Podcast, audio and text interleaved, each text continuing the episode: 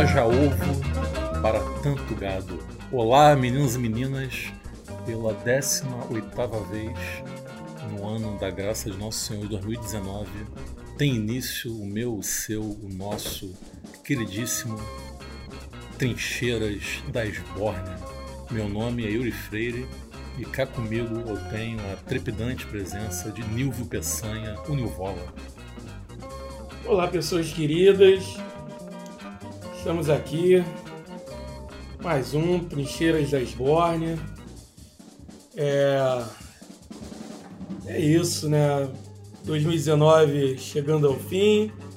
Esse será o nosso penúltimo, né? Penúltimo episódio do ano. Teremos mais um que será provavelmente uma retrospectiva ainda. Vocês vão, vão ter mais detalhes ainda mais para frente. É...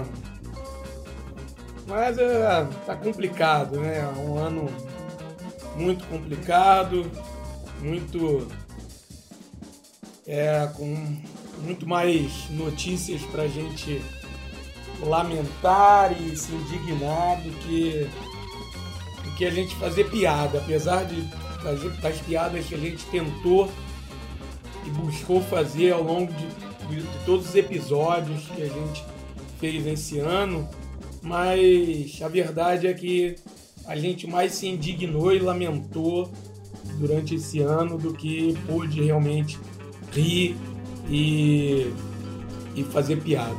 É isso. Isso aí, meu Vala sempre abaixando o astral desse programa. Mas agora o astral vai ser levantado, tenho certeza, porque cá conosco, sempre alegre, Adriano Ferreira. Bom dia, boa tarde, boa noite. Hoje eu tô com os, pneus um pouco descalibrados por conta de uma gripe e fazendo um balanço do ano, né, que que se aproxima o findar desse fatídico ano, a gente não tem muita, muitos sorrisos a apresentar. Mas, enfim, é, urge levantar a cabeça, fritar uns ovos, como você bem citou, para manter a barriga cheia e tentar seguir em frente né, nessa, nessas terras tortuosas é, administradas pela família Bolsonaro. É, o episódio de hoje eu tenho curiosidade, porque a gente vai romper as fronteiras é, do nosso Brasil e vamos tentar ir além um pouco é, e tentar observar, falar, esmiuçar questões de co-irmãos é, e com a ilustre presença de um convidado né, que está preparado com, com uma narrativa fiada sobre as questões que falam dessas insurreições aí populares na América do Sul e que a gente vê o nosso Brasil apático, anêmico e anômico, mas que fora das nossas fronteiras a coisa anda fervendo. Então, eu tenho expectativas. Hoje eu serei mais ouvidos do que propriamente gargalhadas e escrachos no programa de hoje. Mas eu tenho certeza que a gente vai dar um jeito de escrachar em alguns momentos. E hoje o nosso convidado é o pai do Átila, pai do Átila, também conhecido como Alisson Lemos. Alisson, seja bem-vindo. Muito obrigado, é um prazer estar aí nesse né, recente, mas com muito sucesso já, podcast que eu sou um ouvinte é, e tenho muito prazer de estar aqui conversando, tendo esse papo com vocês. O Alisson, inclusive, eu foi um cara que eu citei no nosso episódio piloto. Tu lembra disso, Alisson? É. Eu falei a respeito de um projeto musical que você estava tentando levar à frente naquele momento, e obviamente não foi à frente, como todos os seus projetos musicais, que você estava tentando montar uma... uma marca minha. Isso, exatamente, é uma marca registrada sua. Mas não existe nunca, né? Você. Não, Gente, brasileiro, né? o Alisson é guitarrista, para quem não sabe, Uhum. exímio guitarrista. Estava tentando montar uma banda que faria versões hard rock de músicas da MPB, na é verdade? O que, que É. deu errado dessa vez? Pode falar, cara. Pode falar. E pode, né? pode citar nomes, inclusive. quiser. É igual meus documentários. Né? Isso, isso. É, Eu acho que a apatia, né, que o Adriano fala, né, da, da juventude brasileira, né, da- do povo brasileiro, não está só é, na política, né, tá, acho que está também Tá também presente nos baixistas, bateristas e É, vocalistas. Em, tudo, em tudo que se faz, né? Você tem muita dificuldade, né? De juntar pessoas para realizar É. alguma coisa, né? Já teve muita banda? Já tive algum. Quem é mais filho da puta? Baterista, baixista ou vocalista? Fala aí. Rapaz, eu. eu, eu- O baixista é sempre dispensável, né? Uma figura meio ale, alegó- é, alegórica, meio adereço dentro das bandas ou não? Tem importância?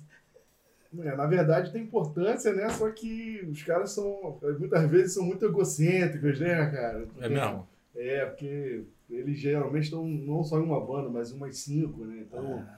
Eles se acham meio os donos do, do negócio, assim, né? Mas. Mas então a, a, a verve da- do projeto era Red Rock. É. é. Dentro, se encaixando dentro daquele tripé abortista, satanista e semeador da devassidão que o nosso secretário da Funarte, que o Montão Vale citou que ele falou, que o rock leva ao aborto, às drogas, à devassidão e ao satanismo.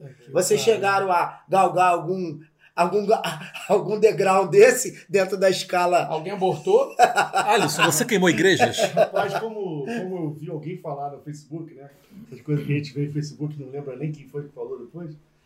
É, já foi-se o tempo, né? Já foi-se o tempo que, que o rock era satanista. Bons tempos. Bons tempos. Bons tempos que. que... Que acende uma vela pra Satã. É, poxa. Comia morcego? né? Sim.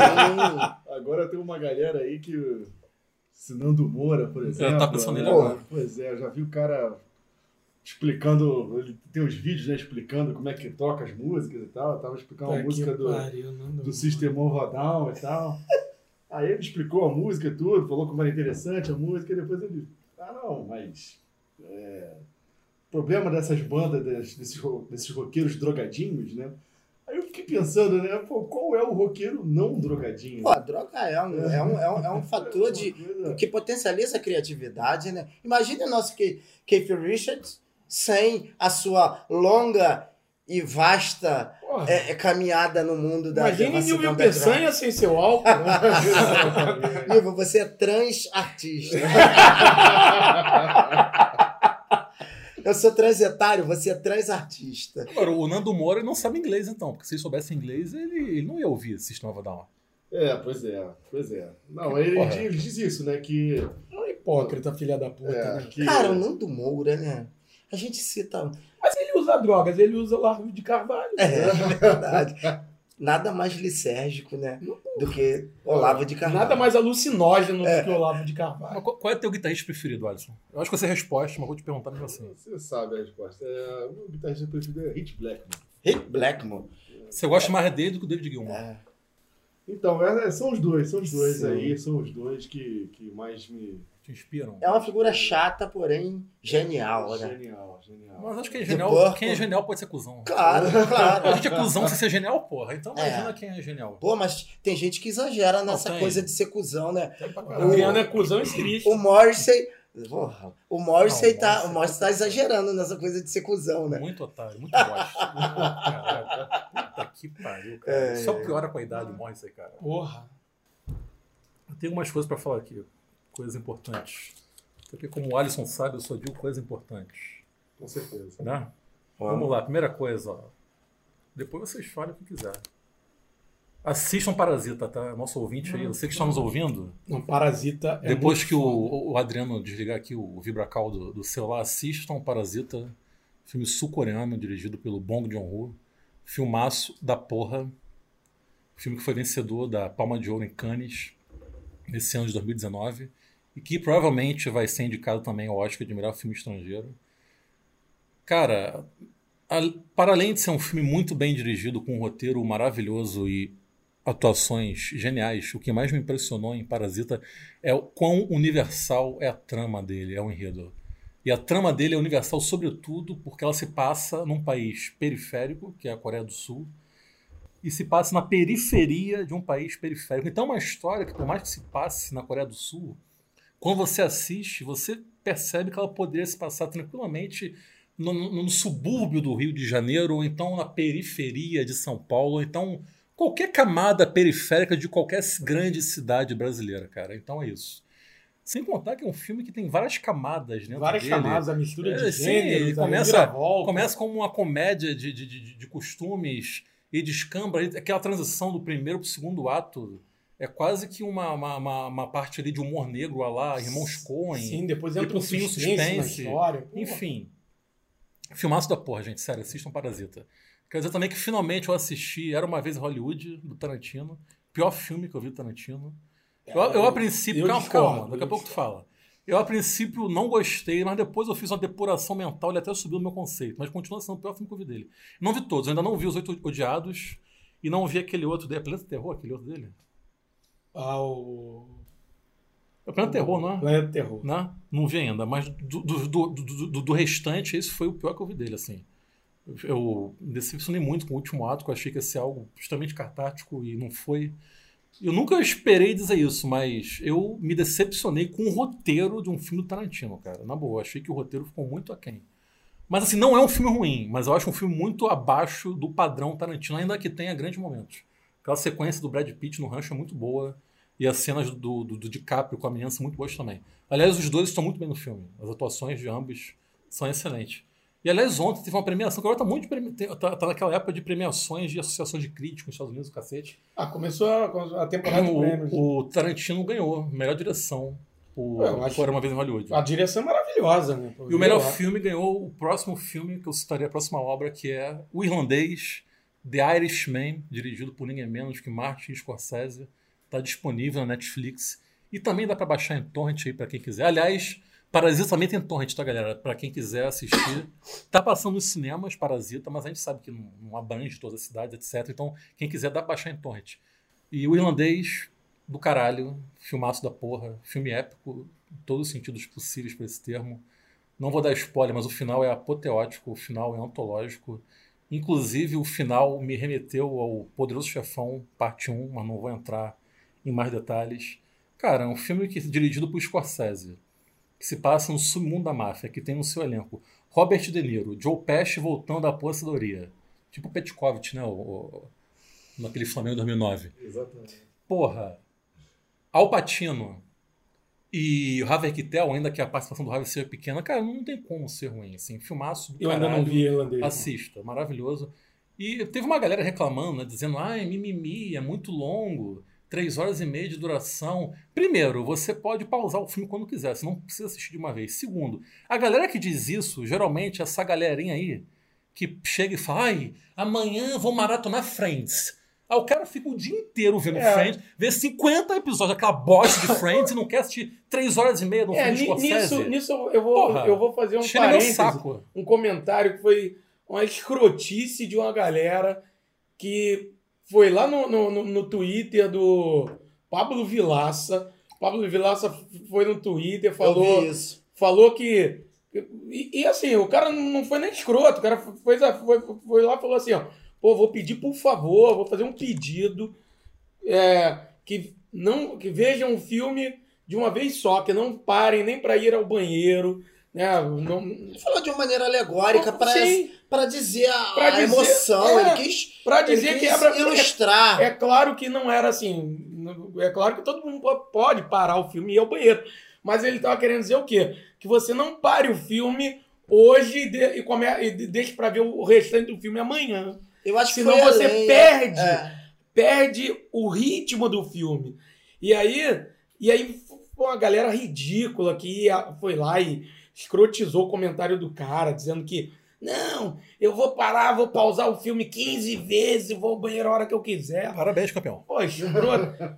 Ah, ridículo. É claro que ali tava indo um monte de, de bolsomínio escroto, tava fazendo também isso, porque o cara, o cara é de esquerda. Sim, Petralha. O Adriano tambem viu o irlandês. Quer falar alguma coisa, Adriano? Sim, é, é como você já falou bem, claro, sem spoiler, mas é impressionante, né? A química e a atmosfera que, que o Scorsese consegue dar aos filmes dele. E é uma- é uma, é coisa densa e, e a atuação, pô, Al Pacino, o Joey Pesci tá monumental. Ele tava aposentado, voltou para trabalhar.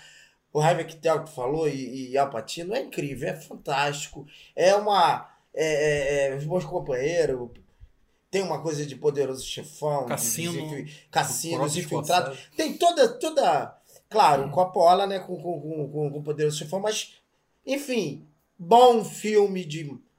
Bom e velho filme de máfia que Scorsese sabe fazer. É recomendável demais. É, eu, eu não vi o irlandês ainda, é, então não posso opinar. Eu discordo quanto a Era Uma Vez em Hollywood, embora não vá ficar falando muito sobre o filme como o... Tu não acha o pior do Tarantino que tu viu? Não, Qual não Tarantino acho. tu viu que é pior que ele? Planeta Terror eu acho... Assim, primeiro, Eu não vi. eu não, eu não, não acho nenhum filme do Tarantino ruim. Ah, mas não falei isso. É, sim, mas assim, em termos de roteiro, pra mim eu não acho nenhum roteiro Pode, vai, fala. Não acho nenhum roteiro do Tarantino ruim. É... Porque, assim, o, o, o- o nível Tarantino tá lá em cima. né? Então, quando a gente tem um filme que a gente não gosta tanto, a coisa fica num, num- até fica acima da média, continua acima da média. Que é, por exemplo, Planeta Terror, ao, ao meu ver. Planeta Terror, Jack Brown também eu não, não- está entre os que eu. Na, na, na minha lista dos que eu. Eu, Eu acho Jack Brown subestimadíssimo, inclusive. Também, então. É. É. Mas. É subestimado? Subestimado, eu acho. Jack Brown é subestimado. É? Eu acho. Não, eu não sei, eu acho. Eu acho bem melhor que o Era Uma Vez Hollywood. É, exemplo. não Eu acho, não. Eu acho. É, mas, assim, mas para mim, é, tá entre. Não, não, é, não é um dos melhores fi- filmes de Tarantino, mas, por exemplo, é um, é um dos melhores filmes do ano para mim. Não é o melhor filme do ano, para mim, o melhor filme do ano é Parasita. O melhor filme que eu assisti esse ano, até agora, é Parasita. Mas, Foi vi também. mas para mim, é um dos melhores filmes do ano, com certeza. Sem sombra de dúvidas.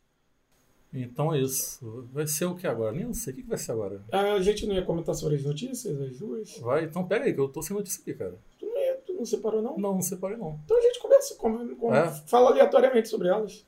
Então começa aí, cara. Não, é sobre Paraisópolis, né? A questão Então, do, é, do- Isso. Então, é a questão do, do, do- dos nove jovens assassinados em Paraisópolis, na favela de Paraisópolis, em São Paulo, pela polícia, né? Polícia Militar de São Paulo. É, que a questão alegada pela polícia que dois suspeitos de moto é, estavam em perseguição e foram pra um ba- entraram num baile funk. E a partir daí a polícia, perseguindo os suspeitos, cercaram o baile funk e usaram. E, e quando cercaram o baile funk e entraram no baile, pela, pelo que foi alegado pela polícia, os componentes, o pessoal do baile funk foi e começou a responder, a agredir a polícia com pau, pedra, enfim. E a polícia foi e começou a lançar mão de, segundo a polícia, armas químicas. E a partir daí houve, na versão da polícia, é, pisoteamento, pessoas morreram e ficaram feridas é, através de pisoteamento e tudo mais. Só que tem versões desencontradas. Tem pessoas mortas que não tem nenhum sinal de pisoteamento. É, tem gente que tem, tem versões que apontam que as, o, é, o pessoal morreu, não morreu no local, morreu a caminho do, do, do pronto-socorro, ou pessoas que, que morreram e, e, na verdade, deveriam. é, estavam mortas ali e deveriam ter. é, a polícia alegou que não estavam mortas e que foram levadas para o pronto-socorro, mas parece que é, já estariam mortas no local e que se, e que se já pela, pela, pela versão, se elas já estavam mortas no local, elas deveriam ter ficado lá para que não houvesse alterada a cena do crime.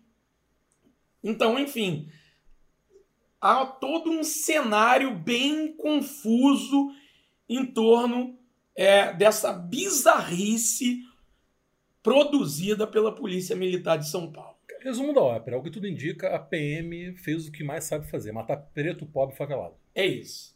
É, esse, esse é o grande resumo. É, e assim, a gente sabe que o quê? Se fosse um baile, um bailezinho de favela, né? Um, quer dizer, um baile funk é, num, num condomínio onde a gente sabe que o, o playboyzinho curte funk, né? O, classe média alta curte funk também. Curte muito. Funk rap também. É, funk rap. Se fosse um, um baile funk num, num, num, condomínio de São Paulo, isso não teria acontecido. Se fosse aqui no Rio. Na Zona Sul do na Rio. Zona Sul do Rio, isso não teria acontecido. Se fosse um, uma festa rolando rock, droga aqui no Rio ou em São Paulo, isso não teria acontecido. Mas era com preto, pobre, na favela, como disse Yuri.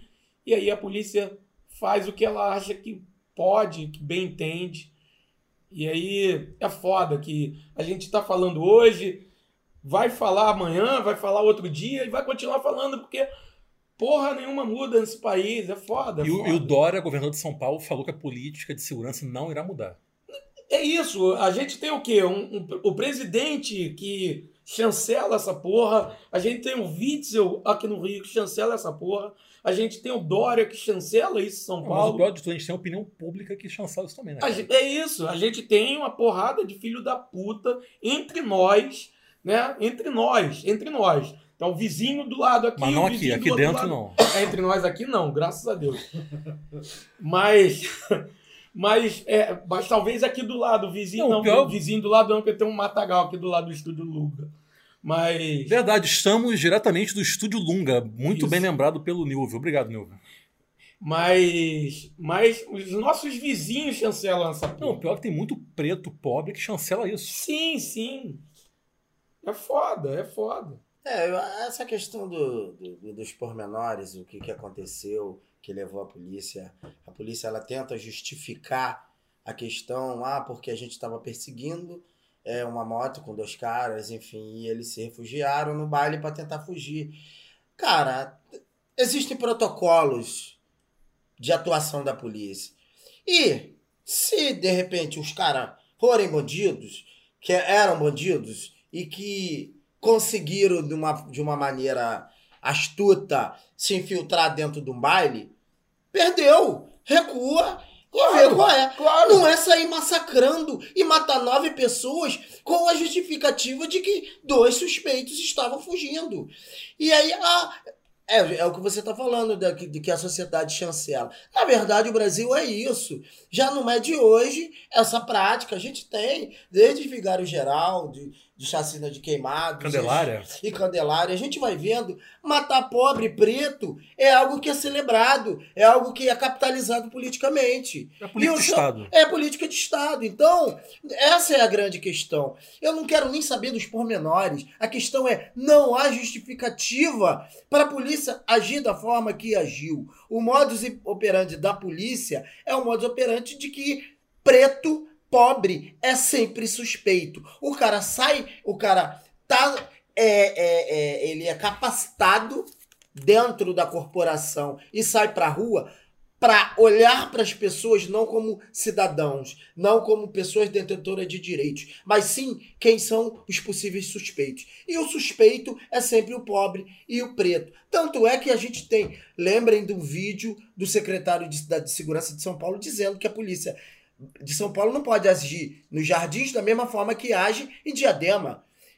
Por quê? Porque, ah, porque no jardim tem gente de família que tem sobrenome, em Diadema não tem. Então, isso, isso esclarece muita coisa. Também remetendo lá à década de 80, que o Hélio Luz, quando era secretário de Polícia Civil do Rio, falou: olha, a polícia do, do, do Rio de Janeiro cumpre o seu papel de forma plena. Ele foi exonerada, Sim. mas ele falou: Sim. a minha polícia que, que eu comando, ela cumpre. Cumpre de forma plena. É manter miseráveis, desdentados, subnutridos, calados dentro dos seus guetos. E é, dessa forma que age. E aí a gente vê os vídeos pipocando da ação desastrada da polícia e o verme do Dória, que é um fascista, um aprendiz de fascista, né?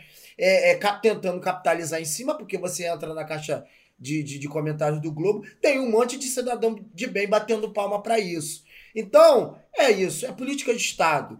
E Bolsonaro e sua corja empoderou a sociedade, os imbecis, os gados que batem palmas para esse tipo de política. Então, eles estão empoderados e estão se sentindo plenos para fazer, é, é, é para tomar esse tipo de atitude. Então, é isso. É o Brasil é dessa maneira. E isso que você, você, foi bom você falar isso. É, é política de Estado. A política de Estado não é de hoje, não é uma coisa nova. Só que, só que a gente precisa ressaltar uma coisa. É, quando a gente tinha um governo que, querendo ou não, era um governo de esquerda, com todos os erros que a gente aponta, que eu sempre apontei, né? que em certa medida se aliou ao neoliberalismo, que apoiou banqueiros, que isso, aquilo, outro. Ponto. É ponto pacífico. Mas, querendo ou não, era um governo de esquerda. A gente não via um presidente ou uma presidenta ir para a televisão, para live no, no Facebook ou no Caralho A4, chegar e apoiar policial, é, exército, que chega lá e, e mata cidadão. Pô, a gente não via um, um, um, o, o, o, presidente ou a presidenta chegar e dizer que o, o homens do exército que enfiaram 80, 100, 150 tiros numa família, que, porra, que não, aquilo não era nada demais, que não, não erraram. A gente não via isso, entendeu? A gente não via. É, e aí, o que acontece? O que a gente vê muitas vezes aqui, hoje em dia, é gente da, da própria esquerda, às vezes, faz, é, colocar meio que como se fosse tudo no mesmo saco, entendeu? Então, é, é preciso que a gente é, diferencie. É preciso, é preciso que a gente veja que hoje o inimigo é bem diferente. Entendeu? É bem diferente para que a gente veja o que, que a gente está enfrentando hoje. É isso. Podemos para Bolívia? Vamos para Bolívia. Esse simpático país latino-americano, sul-americano, nosso vizinho, Bolívia. Um pouco dinheiro no banco parentes importantes, sem parentes importantes, mesmo no interior. Bolívia, a história que não te contaram. Todo mundo sabe que ocorreu recentemente um golpe na Bolívia que derrubou o então recém reeleito Tem gente que não sabe presidente Evo Morales. Comporte-se, Nilvo. Pelo amor de Deus, eu vou cortar tua cerveja, porra. Ele tá vendo um quarto mandato, Alisson, é isso? Uhum. Quarto mandato, né? Seria o quarto mandato do Evo Morales foi derrubado, em seu lugar assumiu aquele projeto de barra de fascista da Giannini Agnes. Até o nome dela é escroto, né? Puta que pariu. O negócio é o seguinte, vamos começar do começo? Olha, são muita gente não sabe, mas no longínquo ano, e o Adriano já é nascido, de 1952, ocorreu uma revolução na Bolívia. O Adriano já era, pô, jogava bola do caralho, jogava papo pelada. Eu lembro, cara, eu lembro. lembro. Né? Eu, eu, eu, ganhei um som, eu, eu tive lá e ganhei uma, uma, uma toquinha de lhama nesse período. Eu fui, eu fui lá, fui lá, meu aniversário de 8 anos de idade, lá em 52, eu tive lá Olha em La Paz. Ocorreu uma revolução na Bolívia em 1952, muita gente não sabe disso. Até mesmo da esquerda, eu acho que isso é um fato meio desconhecido e sombrio uhum. para boa parte da esquerda brasileira. Sim. Eu queria que você fizesse uma síntese, uma breve síntese dessa Revolução de 52 e se a conjuntura política atual da Bolívia apresenta reflexos desse processo ocorrido aí há mais de 60 anos atrás. Bom, é, a Revolução de 52 foi um movimento nacionalista, né, de cunho Correto. bastante nacionalista, assim, mas que, né, que, que de como assim se fala muito da América Latina, né, como um processo né, de, de rompimento com as elites oligárquicas, né? É, aqui no Brasil a gente teve um processo bem menos radical, que foi a Revolução de, De 30, 30, sim. né? A Revolução de 52 ela tem um caráter semelhante, sendo ela um processo mais popular, digamos assim, né? que reuniu camponeses, operários, né, indígenas, é, em torno de algumas discussões importantes, como a nacionalização das minas de estanho na Bolívia, Sim, sim. e já havia uma, uma, um processo de reivindicação por reforma agrária e de expropriação de terras na base da bala mesmo, né, parte dos camponeses, né? Então, foi um processo que foi se radicalizando bastante e que ele, é, de certa maneira, decorre de uma eleição vencida que foi golpeada também. né? Então, os golpes na Bolívia, assim como em toda a América Latina, não são novidades, né? Então, Sim, sim. o, o partido que ganha a eleição é o Movimento Nacionalista Revolucionário, Aham. que era um partido que tinha hegemonia no, no, no movimento operário boliviano. E eles vencem a eleição em 51 é, e não é concedido a vitória, a vitória não é reconhecida e daí então decorre no processo revolucionário. Sim, sim. E isso de alguma forma se reflete na conjuntura política atual boliviana? Olha, de lá para cá tem muita história. né? Então, É. como, como terminou esse processo revolucionário? Pois é, esse processo revolucionário, na verdade, ele é radical apenas não só no seu conteúdo é, é, de quem o fez, né? Assim, Aham. né? Que eu falei aqui, né? Dos operários, Sim, camponeses, né? É, mas também do, do ponto de vista das coisas que fez, né? Então, é, por exemplo, um, é, a gente conversava antes sobre a questão das forças armadas, né? Sim, sim, As forças armadas nesse processo foram destituídas, né? sim. foram. é, enfim, as Forças Armadas que existiam deixaram de existir Sim. né? É, e foram substituídas pelas milícias populares que se formaram no processo revolucionário. Uma maravilha. É uma, um processo bastante interessante de, de conformação né? de um- uma nova ordem Aham. Com centralidade no movimento operário. Sim, sim. É, E de fato a reforma agrária ocorreu. É, No entanto, você tem ao longo até Bolívia teve reforma agrária. Sim, sobretudo no trópico de Cochabamba, onde, onde é, é, o Evo Morales, por exemplo, fez sua carreira política, né? É, e conseguiu avanços nesse sentido agora no, no- no departamento de Santa Cruz, né, na região da, Sim, da Meia sim. Lua, né, no governo dele. Santa Cruz, que é uma região eminentemente reacionária na Bolívia, né? Exatamente. É o- exatamente. o- É a São Paulo deles. É o, o, o estado onde a oposição abraça, né? Com certeza, com certeza. Onde é, você tem aí uma elite latifundiária, né? é, que agora começa a flertar com o agronegócio da soja também. né? Sim, sim.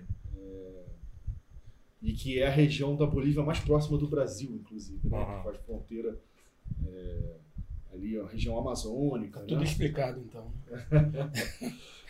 E o Evo é um cocalheiro, né? E o Evan O que são os cocalheiros? Pois é, os, os cocalheiros, eles. É interessante você colocar nessa discussão, diante dessa discussão da reforma da, da Revolução de 52, porque os cocalheiros, de certa maneira, são fruto Desse da- processo desse processo. É, porque, veja bem, é, existe nesse processo de reforma agrária é um processo de migração intenso é, de indígenas que é das de comunidades tradicionais é das regiões de Oruro, Potosí, né, é, indígenas de predominância Quechua e Aymara, né, para a região de Cochabamba, onde essa reforma agrária estava acontecendo. Sim. E aí, é um- talvez é uma das primeiras contradições do processo do, do Estado de 52, né? É, que depois de- essa- esse regime político foi chamado de Estado de 52 também. Sim, sim. Que é, é, realizar essa reforma agrária por meio de títulos individuais de terra. Uhum. Quando esses, essas comunidades elas se organizavam de forma coletiva na gestão da terra, uma lógica de, de reciprocidade do homem com a natureza, né? e entre as famílias também, rotatividade de poder, tudo isso diz respeito um pouco à maneira de ser do Aymara e do Quechua é, no mundo, né? Aham. É, e o coletivo é fundamental para as formas de existência. Para vocês terem uma ideia, uma, uma comparação que é, ocorre bastante é que a, a vida fora da comunidade para o Aymara e para o Quechua é como se fosse é a morte para o homem ocidental. Né? O Aymara é a, a etnia do Evo, né? O Evo me foge agora de Aymara ou Quechua. Eu acredito que seja Quechua, na verdade. É, talvez, talvez seja Aymara, eu, eu não tenho certeza. É, mas de toda maneira é, é porque. O Evo é um transindígena, então. nessa, nessa brincadeira. Eu do- acho que ele é. É Aymara. O Evo, o Evo ele, ele tem uma trajetória é, interessante, assim, né? Porque ele faz parte disso que eu tô falando, é, dessas famílias. O Evo é um Se eu- Se eu não filho. me engano, ele, ele usou as vestes Aymara na, na, na posse dele e tudo mais. Sim, sim. O Evo é um filho da, da Revolução de 52, um neto, né? Vamos dizer assim, porque ele é um desses migrantes. Sim, É, ele era de Oruro, né? Ele nasce em Oruro. sim. é, e... E o Evo era um pequeno proprietário de terra, né? Não, e vai ser em Cochabamba. Aham. né? Então ele vai prosperar em Cochabamba. Em Cochabamba. é, é, são pequenos. Pro, pequenas Sim.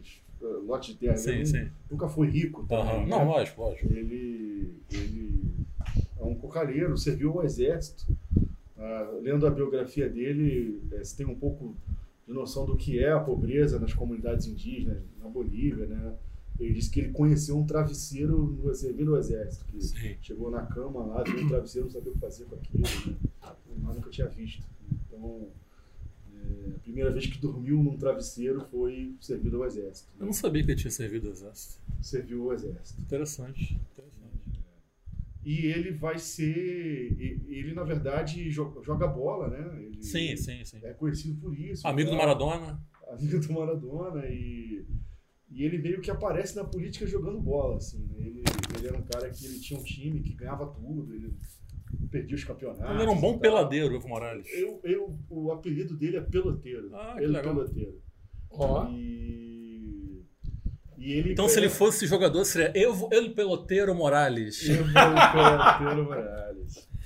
E ele aparece para a política é, começando como é, secretário de esportes do sindicato. Olha isso. né? Ele começou a organizar os campeonatos. você foi no Conchavo, né? e, e aí então vai ser um líder sindical é, posteriormente, né, mais da maneira como a gente conhece. assim. E o Evo foi o primeiro presidente indígena da história da Bolívia. Da América Latina. Com certeza. Foi da América Porque demorou Latina. tanto para ter um indígena presidente num país que só tem indígena, basicamente. Pois é, é, isso é uma. A gente estava aqui brincando, cocalheiro indígena, Aham. transindígena. Isso é, um, é legal porque é, a gente tem uma maneira de encarar a questão da identidade, né? ou seja, ela é étnica ou, ou do que for, como uma coisa estática, Sim, né? fixa, né? fixa, né? Então, eu sou tal coisa e eu sempre fui e tudo mais. Mas, na verdade, a identidade, ela é Mutável, né? mutável, histórica, sim, né? sim. E, e é mais ou menos isso que é o grande drama da política boliviana, porque é, se acreditar indígena é uma coisa que muda ao passar do tempo Uhum. na- na política boliviana. Né? Então, por exemplo, é, no período de crise do neoliberalismo, da guerra da água, da guerra do gás, né, que foram momentos de crise é, de- que derrubaram presidentes a cada ano na- no início do, do século agora, né? É, nesse momento, o censo de 2001, se não me engano, de 2001, apontava 62% de indígenas no país. E depois esse número reduziu para 37% no censo seguinte. Então, é, isso estamos falando só de auto-reconhecimento no Sim. censo. sim. né? É, imagine politicamente a dificuldade disso. Né? Ou seja, muitas pessoas com fenótipo indígena que não se reconhecem como indígenas. Como indígena. Tem, já que a gente estava falando de filmes aqui, Sim. tem alguns filmes interessantes. Antigamente tinha no YouTube, agora não tem mais. Não sei onde pode encontrar. Alô, Cia. É... tem um nome? La Nação Clandestina. É um filme boliviano? É um filme boliviano. Olha que legal. Que trata muito bem disso, né? É... Na nossa locadora, deve ter. Deve ter Torrents Vídeos, La Nación Clandestina. Clandestina. E que é de um cineasta também muito reconhecido lá, que se chama Jorge Sanginés. Boliviano. Boliviano. Interessante. É... Que ele trata muito bem disso, né? Do que era... É um doc? Eu ia perguntar isso é um agora. filme, É, um, é, um, longa. é um, Longa. uma Longa de ficção. ficção. De ficção. Uhum. É, que mostra um, bocado, inclusive, das dificuldades da esquerda com o movimento indígena é, e que muitas vezes era acusada de, de, de práticas racistas também. Né? É, a gente, estudando, não sabe medir o quanto isso é real ou não, né? em que escala também, mas imagino que existisse realmente, porque é uma, uma queixa comum e nesse filme é, é bastante retratado isso, né? É, como você disse, ali estaria um, um estudante numa mobilização com cara de indígena é, e aí ele pede ajuda a um, a um índio, né? Estava fugindo do exército. Ele pede ajuda a um índio e, e na verdade estava todo mundo correndo. O índio corre meio que deixa ele lá. Sim. E aí ele chama o índio de ah, esse índio de merda, chama ele. Só que você vê, como você disse, você Sim. vê o rosto dele. É, um brasileiro vendo aquilo fica chocado, né? Tipo, um índio chamando o outro, o que- xingando o outro que índio. está acontecendo, né? Então, Você acha que dá para comparar com, com o que acontece, claro, guardando as devidas proporções de número, né? Não sei como é, que- é, vendo esse percentual é, aí, índio, negro aqui no Brasil, mas você acha que dá, dá para comparar essa coisa de você assumir a identidade, se assumir enquanto índio, com o que acontece aqui no Brasil com o negro, se assumir enquanto negro? Essa coisa de muito, muitas vezes o, o homem ou a mulher negra tem, tem, tem pessoas negras que olham e, e não se reconhecem como negro, e às vezes até fazem piadas racistas com negros e, e, não, e, e, e são negros e não se reconhecem como negros. É, bom, eu acho assim, que essa comparação ela é muito interessante é, para algumas reflexões que eu acho que podem ser feitas é, é, aqui também, né, no Brasil, a, a respeito da questão racial e tudo mais, né? Mas há algumas diferenças também, né? Eu Uhum. acho que nessa questão da identidade, assumir-se, sim, mas há algumas diferenças porque essas comunidades elas têm um, um discurso que talvez seja o inverso do discurso negro no Brasil, né? Porque enquanto o movimento negro é, é, reivindica uma, uma condição né, de, é, de povos que foram trazidos para a América for, forçadamente, né, contra sua vontade, eles lá se reivindicam como povos originários da América Sim, sim, sim. né, sim, com sim. direitos a território, inclusive, né, é, e a Constituição boliviana fala disso, né, de, de, de é, é, que o direito à terra deve ser predominantemente a da, de quem é ancestral da de quem tem uma ancestralidade na Bolívia, né, no, no- no continente americano, né, e isso tem muito a ver também não só com com a condição é, é, pessoal de fenótipo, etc., mas da vivência nas comunidades indígenas, né? Então É mais cultural, então. é uma coisa mais cultural, é, onde ser indígena é viver segundo é, as tradições Sim, da. Pachamama, é, que é a a mãe terra, né, traduzindo, né, é, e os valores é, dessas cosmovisões, né, Aymara, Quechua, é, e que só que o que é também uma questão lá, porque é, por exemplo, hoje são 36 nações que são reconhecidas, né? Esse pessoal, nesse processo, inclusive da Revolução de 52, eles começam a se reivindicar enquanto nação é, originária, né? Sim. Que é um elemento fundamental da, da política boliviana até hoje, né?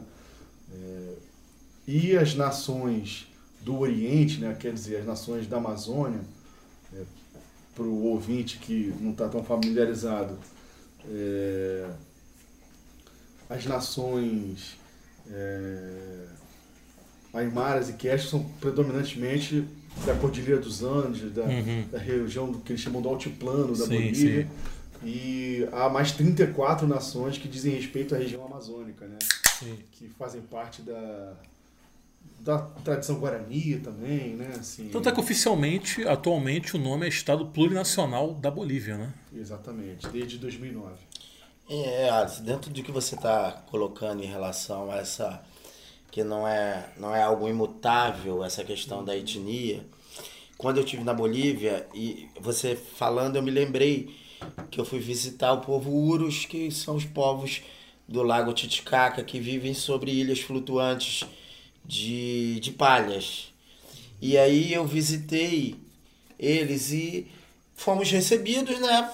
Você vai um grupo de barco, o Lago Titicaca é como parece um oceano, né? Você não vê margens, dada o tamanho do lago. E aí você pega um barco e vai grupos de visitantes, de turistas, e a gente chega lá e é recebido. São várias ilhas, são ilhotas né, de palha que ficam flutuando e tem toda aquela coisa. É muito curioso, é uma forma de vida muito peculiar, né, tradicional deles. E a gente é recebido por guias turísticos que são formados, mas são, fazem parte do, do, do, do povo Uro. Cada ilha tem o seu governador e o governador recebe a gente. Só que dentro do que você estava falando, que há movimento de resistência que busca essa pureza étnica e já há uma transformação dado contato né, com, com o mundo de uma maneira mais internet, enfim, com as questões do mundo mais, mais como é que se diz, mais cosmopolita. E fica muito claro isso, porque a explicação, você vai conhecer o artesanato, um monte de coisa, enfim. E aí, dentro de perguntas que foram feitas, uma explicação. Existem ilhas que não, não são visitadas, que isso os governadores eles não aceitam. Houve um racha, se eu não me engano, são 60 e poucas ilhas. É, algumas ilhas eles não querem contato com a civilização é, é, é, cosmopolita, enfim, não querem um acesso ao mundo. E eles se fecham na, na tradição deles de uma maneira de resistência. E há, eu percebi uma disputa, porque é algo muito curioso que suscita muita curiosidade de turistas. Porém, tem, tem vários, várias ilhas compostas por, por, por, por, né, por, por grupo de pessoas que rechaçam esse contato e querem viver a pureza da sua etnia e, e, e, percebem o discurso deles é que isso vai, é em certa medida, prostituindo né, a tradição e vai perdendo a tradição. Isso vai, enfim, vai modificando, a, a contaminando a, a tradição. E só um exemplo, né?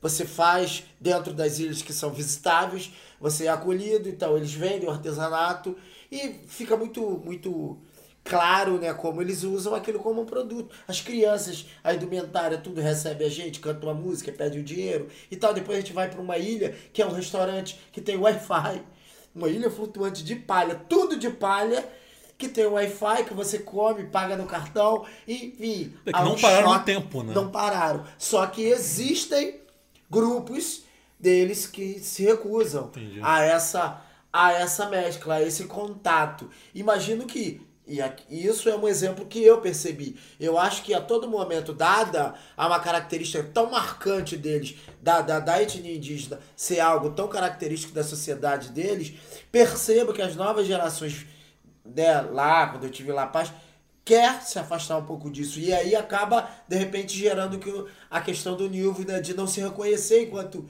indígena. Porque eu, eu percebi, as novas gerações querem o mundo Querem o mundo, querem comer o mundo. E aí se afastam das suas tradições. Então, em cima disso que o Adriano falou, eu esqueci de comentar, falha minha. O Alisson já esteve algumas vezes na Bolívia. Foi quantas vezes para a Bolívia, Alisson? Uma vez. Ah, uma vez só. Porque a Bolívia foi objeto de estudo do Alisson durante o seu mestrado. Queria que você me falasse se você teve contato. Pobre. Isso. você teve contato direto com esses indígenas. Eu queria que você falasse um pouco sobre esse contato com eles e qual a visão geral que esses indígenas, principalmente os, esses mais, digamos, tradicionalistas, qual a visão que eles compartilham em relação ao Evo Morales.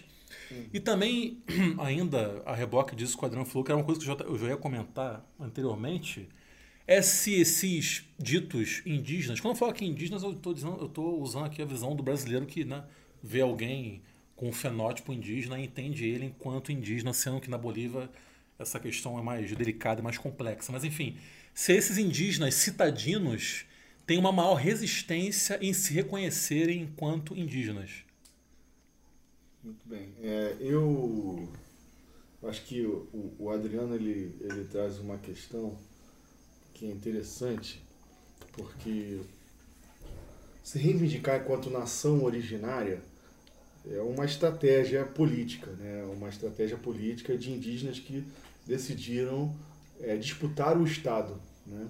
É, como talvez nunca antes tivessem feito. Sim. É, o, o, que há de prática de política indígena é rebelião, é, luta armada mesmo, cerco, marcha, fechamento de estrada. Sim, sim. Que são coisas que inclusive permanecem, né?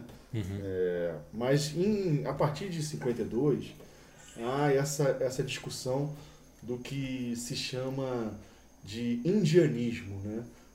Qual é a ideia disso? Né? A ideia é isso vem um pouco é, do que o peruano Mariátegui é, grande marxista, grande marxista, é, responsável pela primeira tradução ao espanhol do manifesto do Partido Comunista, José Carlos Mariátegui, figura subestimadíssima, inclusive.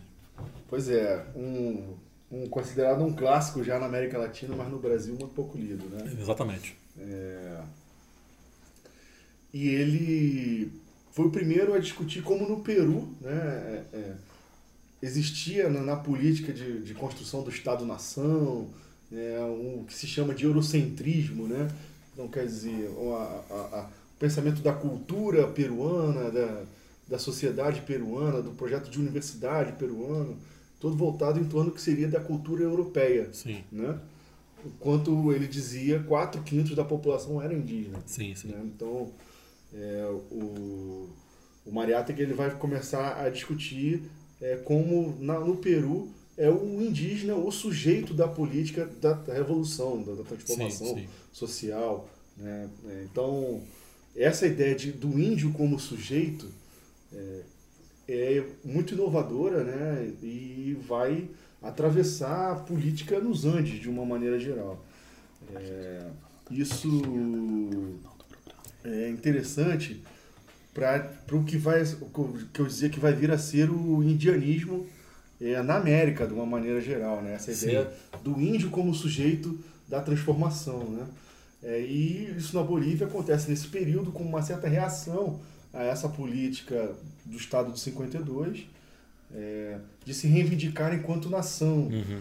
Agora, eu como pesquisador, eu tenho o olhar da ciência, sim, né? Então, é, assim, aí diante disso que o, que o Adriano colocava, né? É, eles dizem que são nações originárias desde o tempo dos Incas. Mas eles só começaram a dizer que são nações, nações, não vou nem dizer originárias, começaram a dizer que são nações a partir do, do Estado de 52. Antes disso, eles nunca foram nações. Eles eram indígenas, né, de culturas tais, que se, que se é, é, identificavam como aimaras, quétios, mas por que ser nação? Né? E aí você tem toda uma, uma ressignificação histórica. Uma construção do conceito de identidade nacional, então, a partir desse. A partir, como uma reação a, a um projeto nacionalista só que um projeto nacionalista de, de que eles vão dizer que era um nacionalismo branco mestiço. Sim. Né? Uhum. É, então, é, em reação a esse projeto branco mestiço, vai se construir uma tradição política na Bolívia é, de questionamento é, a isso e como uma estratégia para um problema que também o Mariátegui já identificava, né? É, que ele dizia assim, quando se fala do índio na América, é, se fala de, ah, o índio, é, o índio precisa do ar, o índio é o ar, o índio é o amor, o índio É, mundo Índio fazer barulho. Exatamente, exatamente.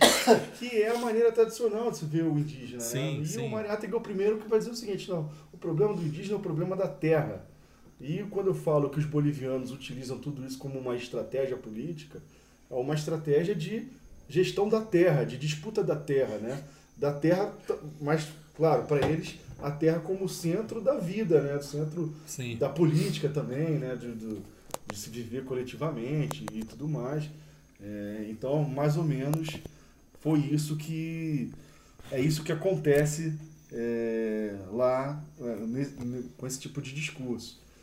É, mas aí agora me fugiu a tua pergunta. Eu perguntei a respeito da tua, do teu contato com esses indígenas ditos mais tradicionalistas, que é um termo que eu estou usando aqui só para me fazer entender, e a percepção deles em relação ao Evo Morales. Sim, sim. Assim, aí só um complemento, porque o, porque o, o, o Adriano trouxe a questão da, da ilha, do Wi-Fi, do, né, é, e, e em nenhum momento também eles defendem, assim, é, uma coisa Anarco-primitivista. anarco-primitivista, santuarista, Sim, sim. né, é, mas assim... Tribalista. Ainda bem, né? Que É, essa é é. imbecilidade do cara. Eu vejo um monte de homem, homem branco aí de classe média nessa porra de anarco-primitivismo. Não fode, Com- né? Cara? Comunitarismo. Porra, Pô, tribalista, né? porra. Nada que é tribalista presta, Aí, né? polêmica. Aí. Ah, eu gosto da Marisa Monte. Nil, tu gosta do chorão, cara. é vascaína, pô. Pô, tu gosta do chorão, cara. Não, chorão acho que o nível não gosta, não. Não? Não. Ah, então foi só pra me perturbar, então. Você que gosta, falou que ele é da tua geração. Porra, né? que sacanagem. O geração é o Cartola. Eu sou transitário.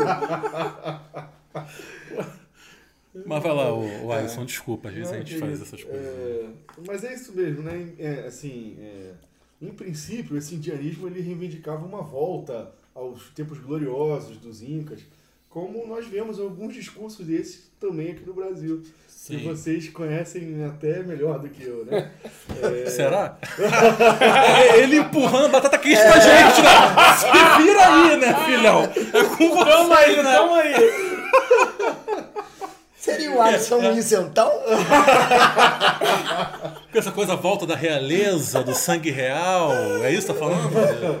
De, outros continentes? É isso que tá falando? É, tempos Ah. gloriosos. Tempos gloriosos, diz, né? é, o que me parece, inclusive, ser uma grande armadilha, porque é, você está não. dizendo que é glorioso é, ser civilização como é para o europeu, né? Então, de certa maneira, você está sendo eurocêntrico também Sim, quando você faz esse discurso. Né? Você não está rompendo com a ideia de civilização, com a ideia de progresso, né? que é o que os bolivianos vão passar a fazer. é, tem esse momento inicial do, é, do indianismo, do Fausto Reinaga, que é o principal intelectual indianista, lá muito, muito lido, estudado. É ele que era marxista, depois rompeu com o marxismo? Depois rompeu com o marxismo, depois apoiou a ditadura militar. Bem Então, doido esse cara, né? É, eu sou- é o Alexandre sou- Frota boliviano, só que não foi do pornô.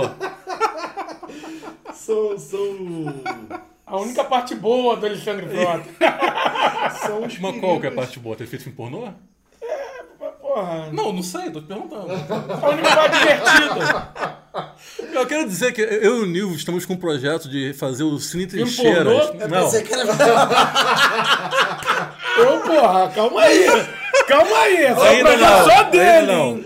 Cine Trincheiras ano que vem, em 2020. Isso. E Ah. teremos um episódio com o Nilvio analisando a filmografia pornô de Alexandre Frota. Eu, eu- eu imagino que deva ter ouvintes aqui do Trincheiras que estão ansiosos por essa cena de vocês dois aí. Eu espero que não. Mas, mas enfim, onde estávamos? Eu não tenho nada a ver com trinche... com cine trincheiras. né? Já deixo, né? Mas Você não vai filmar? meus amigo? fãs, aos meus haters. Você não é o câmera? Eu não participarei. Não, não, não. Cara, o mais desconstruído aqui é o Adriano, mas não entrar em detalhe. Descobrimos hoje. Mas o Alisson, e a avaliação desses indígenas nativos em relação ao Evo Morales? Sim, sim. É, Bom, e aí, assim, é, que acontece é que isso também muda bastante com o tempo, né? Sim. É, então, o que eu estava falando é que se forma depois uma corrente que é o catarismo, é, que Sim. é uma corrente política muito importante, é, que vai buscar conjugar o marxismo com o indianismo, né? Que o Fausto Reinaga rompia, na Uhum. verdade, né? É, e isso vai ser, no período da ditadura militar, o grande articulador é, da resistência que conseguiu, é, pela primeira vez, unir operários, camponeses, indígenas. Isso em que década, mais Quer ou dizer, menos? pela primeira vez não, né? Porque na Revolução de 52 Sim, também sim. foi assim. Isso na década de 70. Entendi. É, e vai se formar é, mobilizações de massa em torno da ideia de que se é indígena e camponês ao mesmo tempo. Né? Então, é, se há nações indígenas não reconhecidas na Bolívia, é, há, há, no, no esquema de dominação atual, a- a- o, índio, o índio ele é englobado como camponês, né? ele é Sim, dominado sim. como classe camponesa. Então, a superação dessa ordem tem as duas. Essas, essas Duas vertentes. Duas miradas, eles dizem. Né? É, é, doble mirada que eles falam. Sim. É, então, e essa, essa lógica. ela- Houve alguma influência do Mariátegui no catarismo? Houve, com certeza. E do próprio Fausto Rinaga. até. Sim, sim.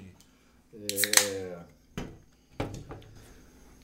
Essa, essa forma de ver a política, ela atravessa toda a metade do século, segunda metade do século XX Sim. na Bolívia, Sim. né? E vai dar um, um pouco do que vai ser o movimento cocaleiro também, né?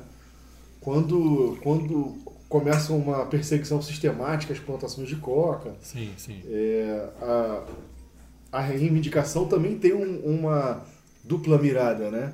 Sim. Que é que a coca é a forma de subsistência do povo boliviano, né? Aham. De- é, é o que foi permitido no período neoliberal de se produzir, Sim.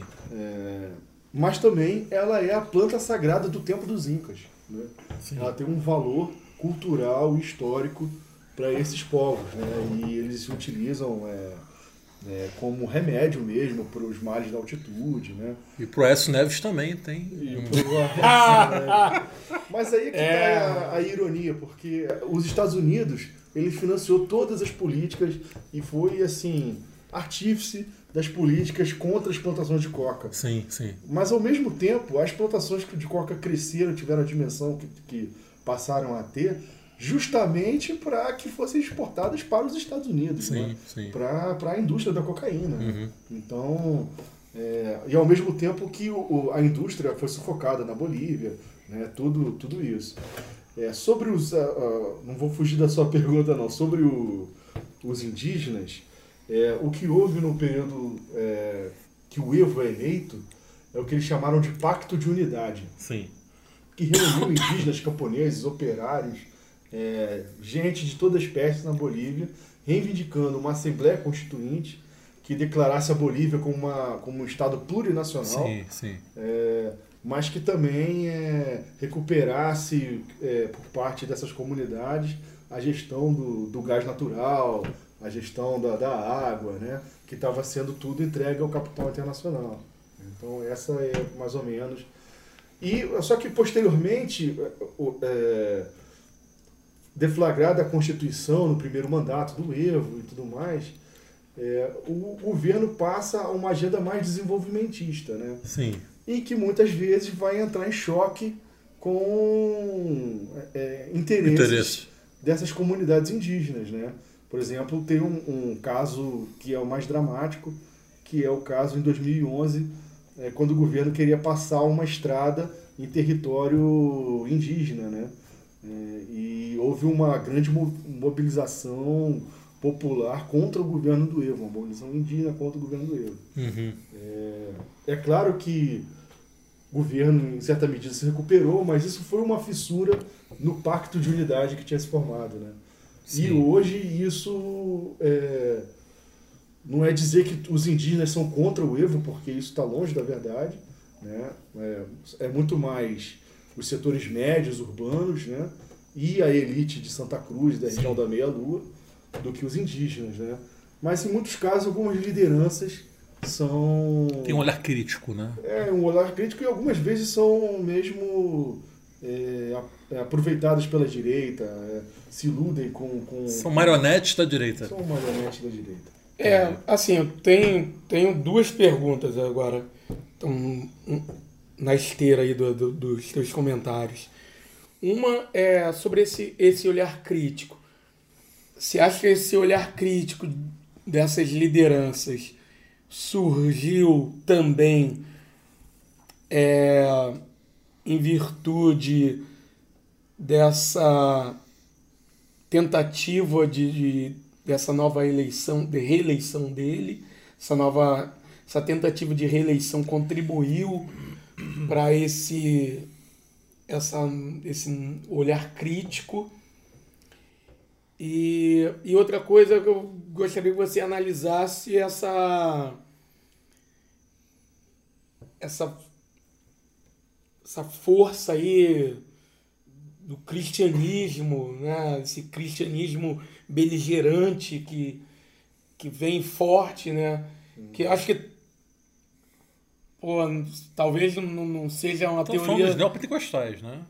não só os neopentecostais, os católicos também são fortes lá na, na, na- Bolívia. Né? Mas o Camacho é neopentecostal. No Camacho é Sim, os neopentecostal. neopentecostais tiveram um papel decisivo no É. golpe agora. Sim, sim. E eu acho que não é teoria da conspiração a gente... Não, o Evo é católico, não é? O, o, O Evo Evo, é católico. o Evo se diz católico, mas ele. O que acontece?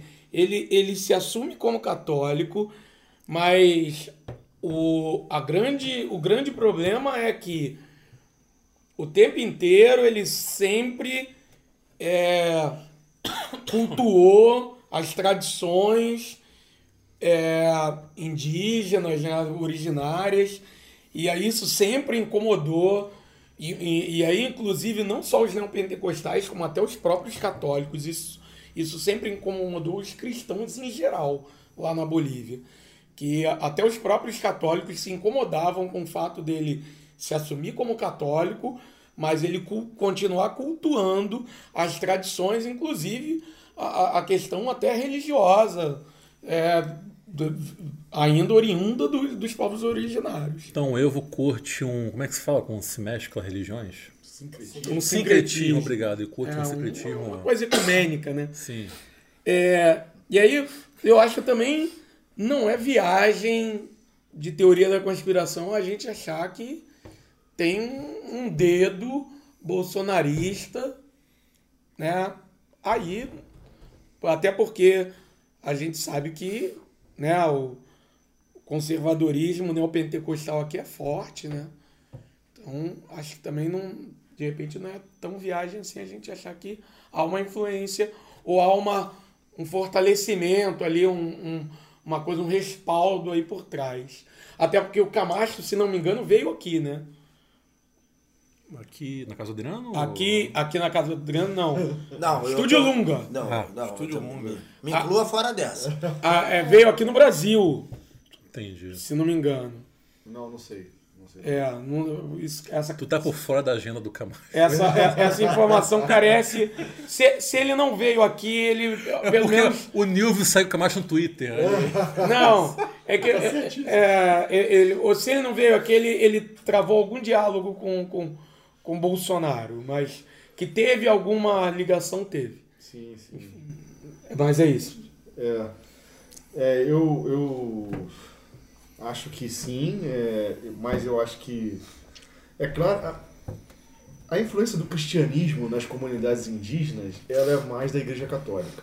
O Evo não é um ponto fora da curva. Assim. Não, a Bolívia é um país eminentemente católico. Católico, pois é. É,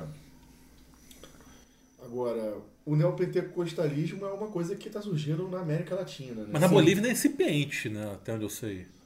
Pois é, o incipiente, mas que conseguiu organizar Sim, aí, sim. né? O que é preocupante Uma caralho. É, desordem, sim, né? sim. Que é, motivou a renúncia do, do Evo, né? Então, eu digo que na América Latina como um todo é mais forte no Brasil. E não é coincidente essa coisa, assim, vão- antes da eleição do Bolsonaro, ele ouvia-se muito neopentecostalismo lá? Antes da eleição do Bolsonaro. É. É, eu nunca, eu nunca tinha ouvido falar, né? É, O, o Camacho, ele é de Santa Cruz, inclusive, né? É, Que é um lugar merda, né? Vamos- A gente não tá aqui pra enganar ninguém, é um lugar, merda. onde né? vem tudo. Santa Cruz de la Serra. Não, Mas dá, na- temos um homônimo aqui que também é uma merda. não, não, é legal. Não. Legal. Santa Cruz aqui é legal. Vai pra porra. Que isso. Santa Cruz aqui é Não, edita essa porra. bairro maravilhoso. Não vou editar não, que eu quero que todo mundo me ouça defendendo Porra. Santa o histórico bairro de Santa Cruz, porra. Mas vai lá, Alisson. É, não, sem dúvida são lugares muito diferentes, né? É, mas é uma novidade, né? Uma coisa que a gente não sabe ainda muito bem avaliar de onde vem. Foi meio de supetão, né? É, eu, inclusive eu, eu tive vendo uma entrevista do Henrique Dúcio, um intelectual latino-americano, bem interessante também, recomendar aí para os ouvintes, Recomendo aí. É, mas que também é um marxista. Boliviano também? Não, eu, se eu não me engano, ele é argentino. Ah, tá. Mas ele, ele é um cara que eu também não tenho certeza, mas acredito que ele seja da teologia da libertação. né? Hum, Ele é da teo- teologia da libertação. É, é o Leonardo Boff argentino, então. E, mas depois ele. Ele Tobias vai um, argentino. Um pouco, um pouco pra essa ideia. Tobias a galera não conhece, eu tenho que ser o mais universal aqui, Ah, cara. não, tem muita gente que deve conhecer. Já foi entrevistado. Já foi. Nosso primeiro. Primeirão. E será, o pró- será um dos próximos. Sem spoiler, Nevo. Nem vou dar um spoiler. Puta que pariu. É, mas. Não, perdi o que eu tava dizendo mesmo. Sobre essa influência do, desse neopentecostalismo Henrique incipiente. Henrique Dúcio, né? Ele deu uma entrevista interessante falando é, de como esse Cristo é um Cristo diferente, né? Esse Cristo que aparece no golpe na Bolívia, né? Sim. E como isso impacta, de certa maneira, um ativismo cristão, né? É, que é uma coisa a se observar, né? Mas são ainda palpites, né? Sim, Sobre sim. Não, não há um estudo mais profundo. né? Então, é, agora o que eu penso é que a questão do que, que o Nilvio é, tocou aqui, que é a questão do referendo, né? É, ela tem um impacto, sim, na, é, inclusive no tipo de argumento que os golpistas estão usando, né? Então eles se munem de uma certa legitimidade. Pedindo para contextualizar o referendo proposto pelo Evo Morales, né? Em Para 2016. a população decidir se ele poderia ter direito a mais uma reeleição, ele foi lá e perdeu. Resumidamente é isso. E depois ele, o Evo, para quem não sabe, era amigo do advogado Fluminense. Aí ele, ele mexeu os pauzinhos dele lá e conseguiu É, no no- tapetão. No STF ele conseguiu, É através isso. de uma manobra bem, É bem, É. bem, bem. É E aí, eu acho, dentro dessa questão, porque é, é um fato, é um fato que, que, que ele tentou articular politicamente para se alongar, para permanecer e tentou mudar as, as regras do jogo durante o jogo. Porém, é, não sei, é, você pesquisa a Bolívia, você percebe isso num sentido que está ligado, de repente, a uma carência de, de, de, de, de, de quadros políticos de esquerda para que poderia substituí-lo de maneira né, dentro é, é fato que ele foi o maior presidente da Bolívia isso aí ninguém contesta no sentido de índices econômicos de desenvolvimento. Enfim a Bolívia tinha era um dos países mais pobres das Américas com índices de desenvolvimento humano baixíssimos e ele promoveu uma verdadeira revolução na, na Bolívia. E porém a questão da substituição dele, que é uma coisa que a gente, em certa medida, vê, por exemplo, se a gente olhar para os países em volta, governos de esquerda que, que tiveram problemas na substituição de seus grandes líderes. O Brasil sofreu com isso, né? O Lula, a Dilma não chega perto do que foi o Lula, e a gente teve problemas aqui nesse sentido. A Venezuela também, o Maduro não se compara ao Chaves. O Rafael Correia, né? Então, O- enfim, você faz esse, esse link porque é. Percebe-se que ele tentou mudar as regras do jogo para se alongar no poder. Tinha gente para substituí-lo que, que é, é, é, no sentido que não precisasse fazer esse tipo de articulação que de certa forma deu munição para os outros golpistas dizendo, ó, ele está tentando dar um golpe, então vamos vamos combater o golpe dele. Então a gente não é golpista, porque na verdade a guerra de narrativas é nesse sentido. Você percebe que há essa carência também na. Porque eu, quando tive lá, percebi um culto à personalidade, essa coisa do, do culto à personalidade dele, e eu acho que isso, em certa medida, acaba é, é promovendo uma dificuldade do florescimento de novos quadros políticos. Sim, é, bom. Assim, primeiro assim, dar uma, uma esclarecida na questão é, do, do referendo que se tratava, né? E aí eu vou entrar na, na questão que você colocou, é, porque há uma argumentação em torno disso, né? Qual a argumentação do, do Mais e, e do Evo, né? É que mais que é o partido do Evo Morales. Mais que o partido do Evo Morales. Movimento Socialismo. É, porque a Constituição ela permite três mandatos, né? Ele se reelegeria para o quarto. É, o primeiro foi antes da... Da promulgação da Constituição. Isso. Então, ele só teria tido dois mandatos no Estado plurinacional. Né? Agora, essa é uma questão que, é, por ter perdido o referendo, é, e o povo, no caso, ter votado contra né, a, a uma, um novo mandato, é, isso muniu é, os, os oposicionistas de, de argumentos. Né? Ele depois ele consegue no, no Tribunal Superior Eleitoral deles lá, que agora me foge o nome que se dá, mas não, alguma coisa bem parecida. É... Agora, sobre essa questão do culto à personalidade, né, é, um, é um tema muito tratado no debate da esquerda, de uma maneira sim, geral. Sim. Né? É o debate que se faz a respeito de Stalin, né? É um debate que é um debate histórico da esquerda. Stalin, é... Fidel e, e vai embora. Agora, tem, existe um, uma questão que também está sendo discutida, que é um fenômeno das democracias liberais, né? É isso que se chamam de democracia, né? E a gente vai concordar ou não se e cada vez menos é democrático isso que a gente é, vive aqui, né?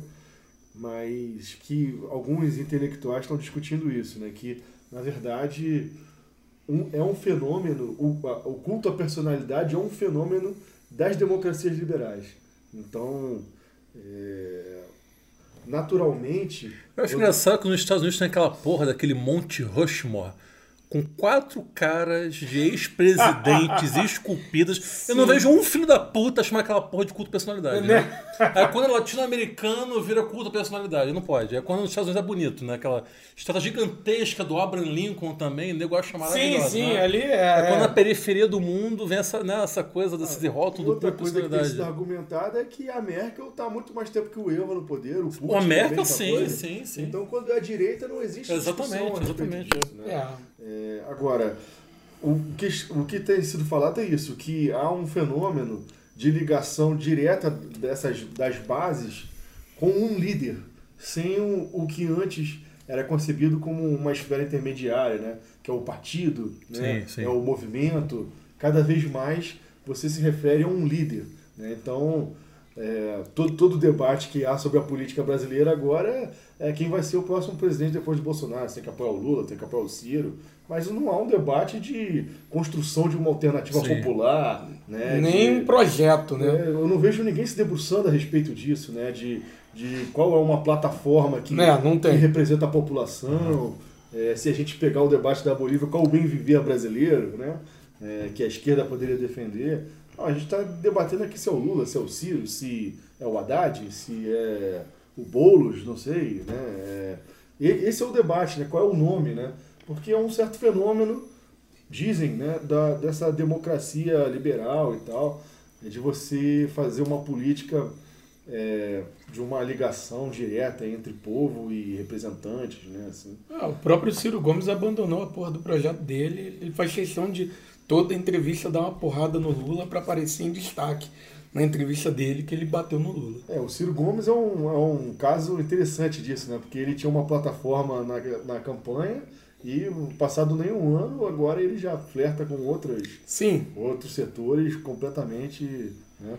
É, mas, é, enfim, é, isso, acho que isso mostra a, É o jogo, né? a pouca firmeza aí. Porque, da- porque da dentro do. Fla-Flu, Bolsonaro e Lula, que falar de personalidade, vamos falar do papai, né? O papai, ele não tá debatendo mais o Brasil. Ele tá Eu debatendo, concordo, eu concordo. tá tangendo a galera para a próxima eleição. Então fica os dois tangendo. Né? A- Alô, Galvão, sentiu.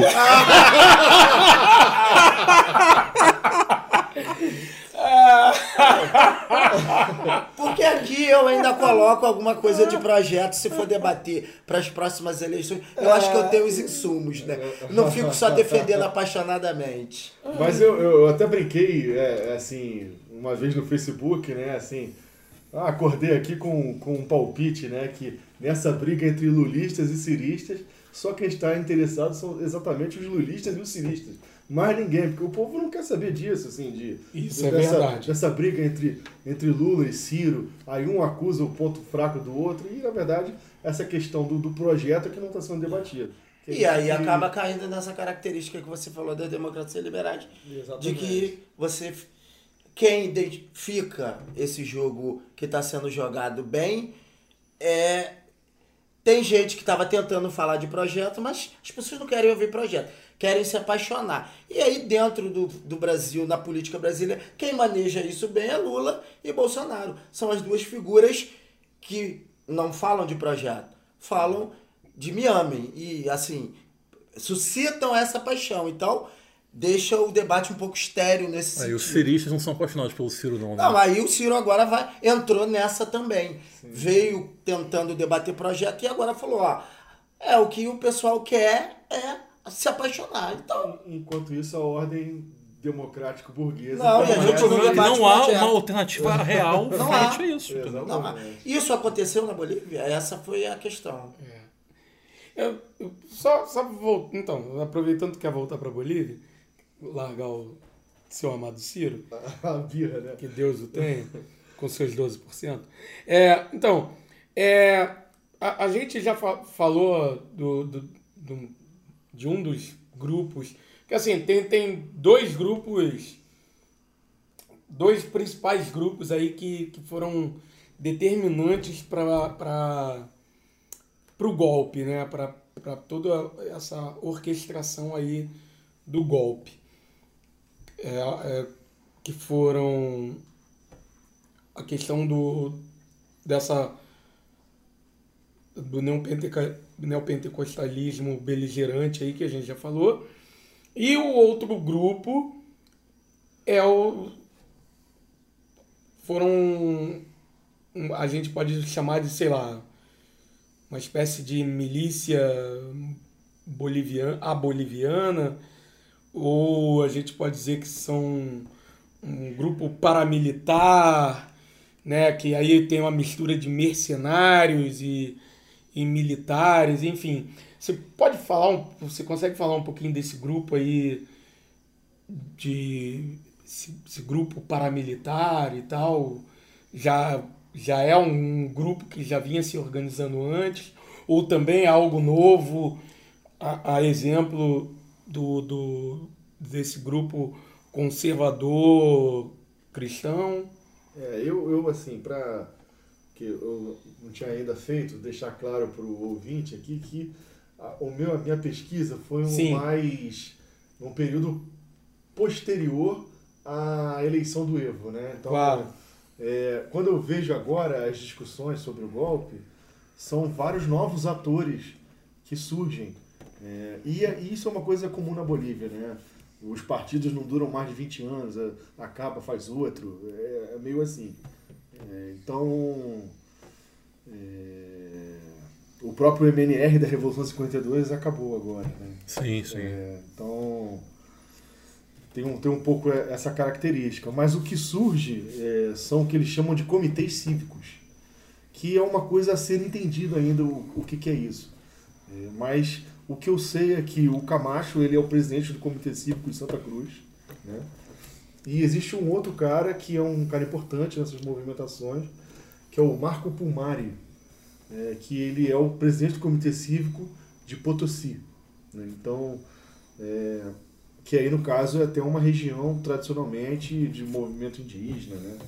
É, ele, ao que me parece, é um operário é, que e discute um pouco a questão da gestão do lítio, né? que agora surge com uma, com uma relevância grande na economia boliviana, né? que é, é a matéria-prima dos celulares. Né? Então, é, e se descobriu o lítio na Bolívia e tudo mais. Então, é, então houve uma polêmica que eu ainda não é, não, não apurou. Não apurei é, sobre essa coisa da gestão do lítio de Potosí, né, que eles queriam participação popular na, na gestão do lítio. Então você veja, eu estava vendo a entrevista desse Marco Pumari outro dia e não tem nada de neopentecostalismo, né? Ele é um cara, é um operário moderado, diz que foi de esquerda na juventude, mas que isso é coisa de juventude. É né? o Paulinho da Força Boliviana. é um, um, debate meio assim e, e mas esse elemento religioso, é, racista até, né, a gente deve dizer, que é o que o Camacho faz, né? Sim. É, né, de agora a Bíblia voltou para o palácio. Do que isso significa, na verdade? Que tem que tirar os indígenas do palácio. Sim. De onde eles nunca estiveram, né? Antes, né? Tirar e exterminar, né? E tirar e exterminar, que é a prática da, da, da elite boliviana, né? É, não só, mas também. Então, isso tudo vai se combinando e nessa entrevista do Marco Pumari, ele fala que ele está junto numa, numa candidatura com o Camacho, né? Não sabe se ele vai ser o presidente, se o presidente é o Camacho, mas eles vão estar numa mesma chapa. Então, é um, é um movimento desses comitês cívicos é, que a, tá para ser entendido ainda o que, que é isso. Mas, de toda maneira, o que ouvi de relatos é que é um negócio que aparentemente qualquer um pode ir lá votar no comitê cívico e tal, é, mas é um negócio aparelhado pelas elites de, de, locais, assim, né? das cidades, das grandes cidades e tal. Você tem contato com bolivianos? Sim, sim. sim. Uma, umas fontes lá da, de quando eu fui né? e entrevistei algumas pessoas, né? E, enfim, esse, esse é um antropólogo, né? Um antropólogo boliviano. Ele trabalhava no Ministério das Autonomias Indígenas. Né? E, e ele tem me relatado o, o andamento das coisas, sim, sim. as perseguições, né? Diz que há muita preocupação com as perseguições agora. Tem gente escondida. Outras fontes minhas saíram das redes sociais. Sim. Então, são Tá, tá bem então, grave. Tá, tá beirando o estado de exceção a Bolívia. Exatamente. Você, dentro dessa descoberta da, da questão do, do, do lítio, que é um produto que tem, que imagino eu que deva ter uma relevância dentro do, do mercado mundial. E com a questão do gás, né, que é a principal riqueza uhum. da Bolívia. Você acha que esses dois, essas duas commodities, é, elas suscitam muito interesse de um capital internacional capaz de, de olhar para a Bolívia não mais como uma grande aldeia que não tinha muito a falar para o mundo em tempos longínquos e que ninguém falava muito da Bolívia, tem um monte de lá, mas hoje tendo gás em abundância e tendo o lítio, é, é, é, é dá para dá a gente, em certa medida, fazer um link com o interesse de forças externas para fomentar, que é uma tradição daqui da América do Sul, da América Latina, de forças externas do grande capital, fomentar intrigas políticas para se, se valer de, de influência e, e acabar é, é, tendo vantagens econômicas? Sem dúvida. É. Sem dúvida. É... Só para variar, né? É, exatamente. Né? Então, na verdade, na minha opinião, todos esses processos de golpes e, e sabotagens né, que tem acontecido na América Latina com uma agenda é, que é muito semelhante, né? Corrupção, é, estado, é, estado mínimo, né? É, combate à corrupção do, do, do, do da esquerda, esquerda corrupta. Sim, sim. Né? Essa agenda ela é uma agenda moralista, né? Uma agenda moralista, ela é igual em todos os países que sim. isso está acontecendo, né? É, e com o objetivo de aumento da taxa de mais-valia, da exploração do trabalho, né? De, é, não é à toa que quando começa o, gol, o processo de golpe aqui no Brasil, é, o Serra imediatamente, quanto senador, envia projeto para é, revisar o leilão do petróleo. Né? Então, é, e que, enfim, para que propiciasse que empresas estadunidenses viessem aqui explorar o nosso petróleo. Né? Então é exatamente isso que está que tá em jogo e na verdade sempre esteve. Né? Então é, muitas dessas lutas, desses processos de lutas, tiveram a, com a ver de recuperar a exploração desses recursos é, que estavam monopolizados pelo capital internacional. Né?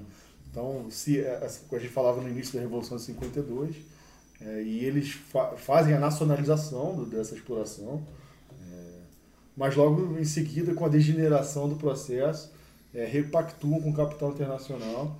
E no governo militar, é, tem uma história que é muito interessante, que é do, do, do primeiro ditador, né, que é o, é o René Barrientos, que era um cara que era do MNR e vira um ditador.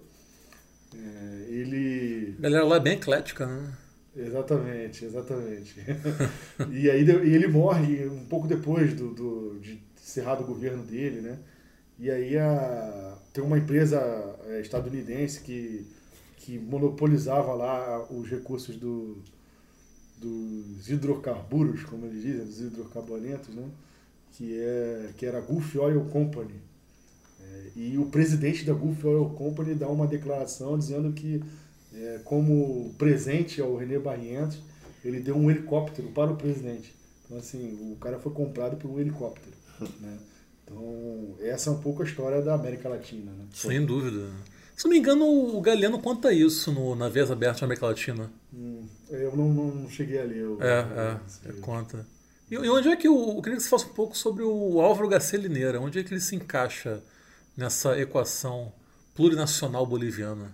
Sim. O, o Álvaro Garcia Lineira ele é o vice-presidente né, da Bolívia. Ex-vice, né? Ex-vice ou vice, aí vai depender do, de quem está falando. Era a cabeça pensante é, privilegiada, né? De, de certa maneira, é um cara que faz uma síntese né, desse, desse processo. Né? A vice-presidência em si, ela se transformou num espaço de produção é, de reflexão sobre o processo, né? com publicações acadêmicas, é, com resgate de obras de intelectuais bolivianos, né? E ele foi o vice-presidente que construiu isso, né?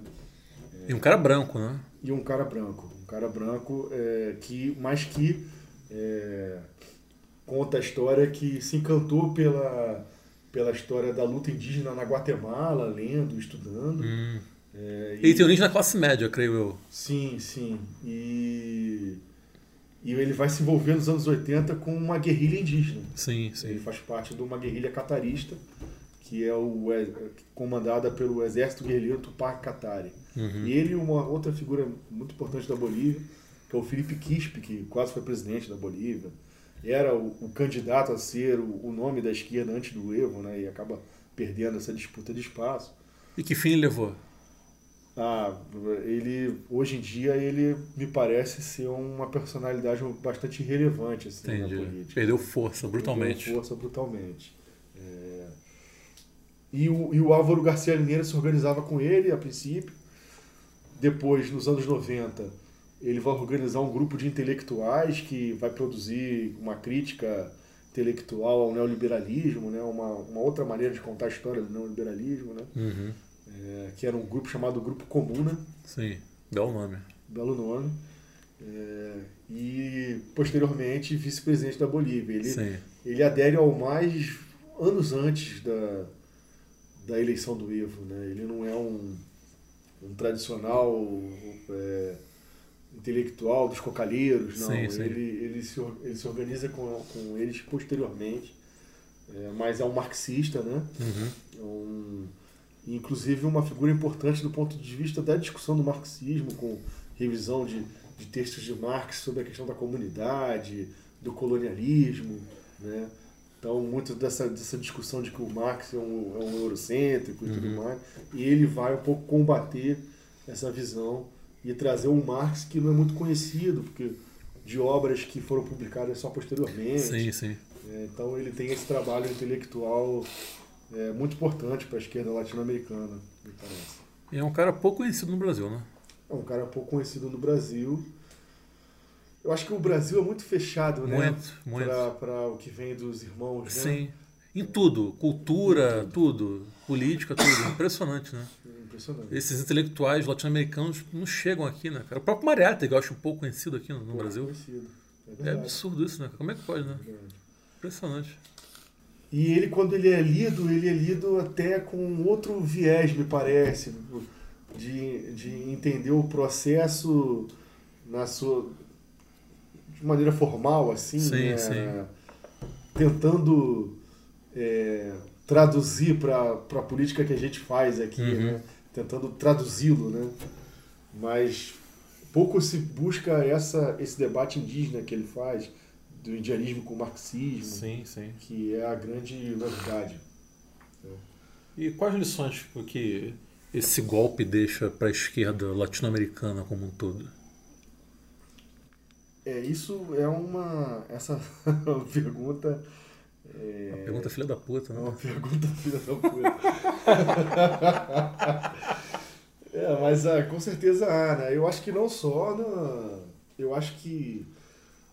Primeiro, né, a gente caracterizar esses golpes na América Latina começa pelo que o Adriano dizia, né? Do, do, do aumento da exploração do trabalho, da acumulação de capital. E golpes esses que nunca cessaram, não se iludam. Teve É. golpe no- na- em Honduras, golpe no Paraguai, depois no Brasil, agora na Bolívia, nunca, Gol- cess- nunca Golpe em cessaram. Honduras em 2007. né? Exatamente, 2007. É, quando tudo parecia ditadura. Isso, isso. É, então, é, agora, o que me parece de fragilidade nossa, porque há uma tendência de explicar tudo pelas fragilidades da esquerda, né? Uhum. Que eu acho que não é só isso também, né? O outro lado tem Existe suas... a, a voracidade da direita e do grande capital. Que eu Exato. acho que explica muito mais do que as nossas fragilidades. Exatamente. Mas pensando o que se pode ter de aprendizado, eu acho que houve dilemas do ponto de vista de se estar no Estado e organizar luta social. É, Então, a esquerda na América Latina, ou, ou o que foi chamado de onda rosa por alguns, ciclo progressista, aí vai do gosto de, de quem quer definir, é, ela fez uma opção por uma política de desenvolvimento, entendendo que as necessidades da América Latina são é, dizem respeito a estarem é, num, num patamar igual ao da Europa, né? Certo, é. de industrialização, tudo mais. O tão sonhado progresso, né? O tão sonhado progresso. É, o que me parece é que muitas vezes esse, esse progresso ele acaba indo contra algumas expectativas de comunidades, né? De, e, e isso é uma agenda que parece muito eficiente para congregar burguesia, proletariado, camponês, né? Num, numa, para criar base para um governo. Mas do ponto de vista de você mobilizar gente, por exemplo, para se defender de um golpe, me parece ser uma política pouco eficiente, né? Então, Sim. é, E não cria conscientização nas massas, né? Pois é, o, o- o- você veja o, o, o discurso do Lineira esse ano na, na eleição era um, um negócio que vai ser muito familiar a todos, assim, né? Ele dizia que a, a classe média boliviana cresceu, que tantos jovens entraram na universidade, que não sei quantos saíram da linha da miséria. Uma antes, pergunta né? que a filme faz. antes. Por que, que vivemos períodos tão melhores do que vivemos hoje? Isso não foi capaz de sensibilizar as pessoas que colheram os frutos desse progresso. É a falta de conscientização, né? Se insere pelo consumo e a Porque me falta de parece que, de um né? lado, é, não adianta esperar que as pessoas sejam gratas, Sim. né? Porque as pessoas são sujeitos, elas não Sim. são rebanho, né? É. Não, é, elas não têm que ser gratas a nada, né? Elas, ok, votaram e tudo mais, mas elas continuam desejando coisas, né? A vida não ficou E as conquistas individuais são sempre restritas, sobretudo num plano individual. Eu conquistei, eu entrei na universidade. A política pública, ela tá ali, Eu rezei. depende muito do nível de conscientização. É pra secundária você- a política É, pública. para você entender que a política pública, ela de fato tem, tem um impacto direto, profundo na, na, na tua qualidade de vida. Ah, não, é a conquista é minha, porra, eu trabalho. Ah, você tá num país de 3 milhões de empregados. Aí se você reduz isso para 4%, que já foi índice daqui, ah, porra, eu consegui trabalho porque eu tenho qualificação, ou eu, eu que consegui. Não é questão de política pública, não é questão, as pessoas não fazem muito esse link. E aí entra aquela questão, né, da, da- da- d- cada vez mais a democracia ela busca o indivíduo, o nome.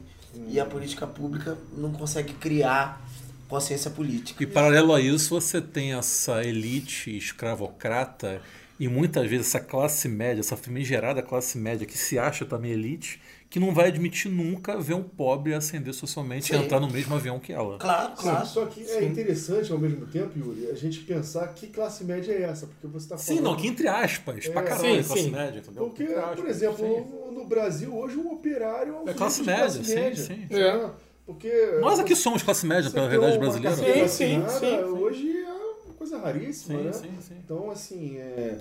só que a, a novidade é você ver surgir uma agenda de classe média na Bolívia, no Brasil, né, é, com pauta política própria, né, de redução de impostos, né, combate à corrupção, né, como se isso fosse o desejo, e muitas vezes esses são os beneficiários da, dessas políticas, como a gente estava dizendo, né? E quem são essas pessoas? Como dizemos aqui, a tão idealizada classe operária, né?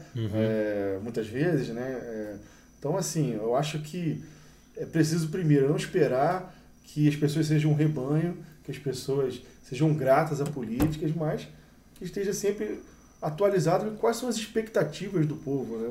Acho que o Mano Brown falou em palavras mais simples ali, né? Vai lá ver, Sim. vai lá ver o que que o que, que as pessoas estão querendo mesmo, né? Sim, sim. Volte para a base, né? É. Então, é, eu acho que é, esse é o recado, né? Porque o consumo, é, as pessoas. e Isso gera um, um tema que eu, eu travava bem antes do, do golpe com, com amigos de esquerda e tudo mais, que essa, essa questão é, do consumo, né? Então, e às vezes você é entendido mal, né? Ah, Você vai ser contra a Dona Maria que conseguiu sua primeira geladeira em 20 anos. Não, eu acho excelente que a Dona Maria Um reducionismo atroz né, dessa É, questão. Uma, um, O problema é esse, quando, quando a renda da Dona Maria acabar, Sim. é, a- a- não tem consciência de classe a Dona E Maria. quando você transforma o consumo em ideologia, É. a geladeira não é suficiente, porque É você tem que ter isso. um carro zero, você tem que Sim, viajar. É, é, é isso. É a É. questão de, de você transferir a cidadania pro, pro consumo. É cidadão. que- Ah, eu, tô, eu, tô, eu sou cidadão porque eu tô tendo condições de consumir. Na verdade, você. Na, é, na verdade, não tem ideologia Não tem, nenhuma, não é. tem consciência. É. Não tem consciência de classe alguma. E, e, assim, eu acho que na verdade são, são problemas distintos, né? São coisas distintas aqui e na Bolívia. Né? Acho que na Bolívia a coisa foi, foi bem mais diferente, né? Foi bem, o buraco foi bem mais embaixo.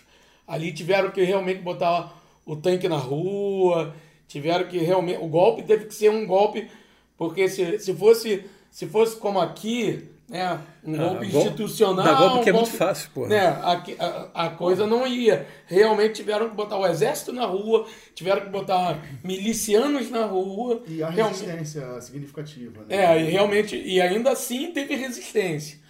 né?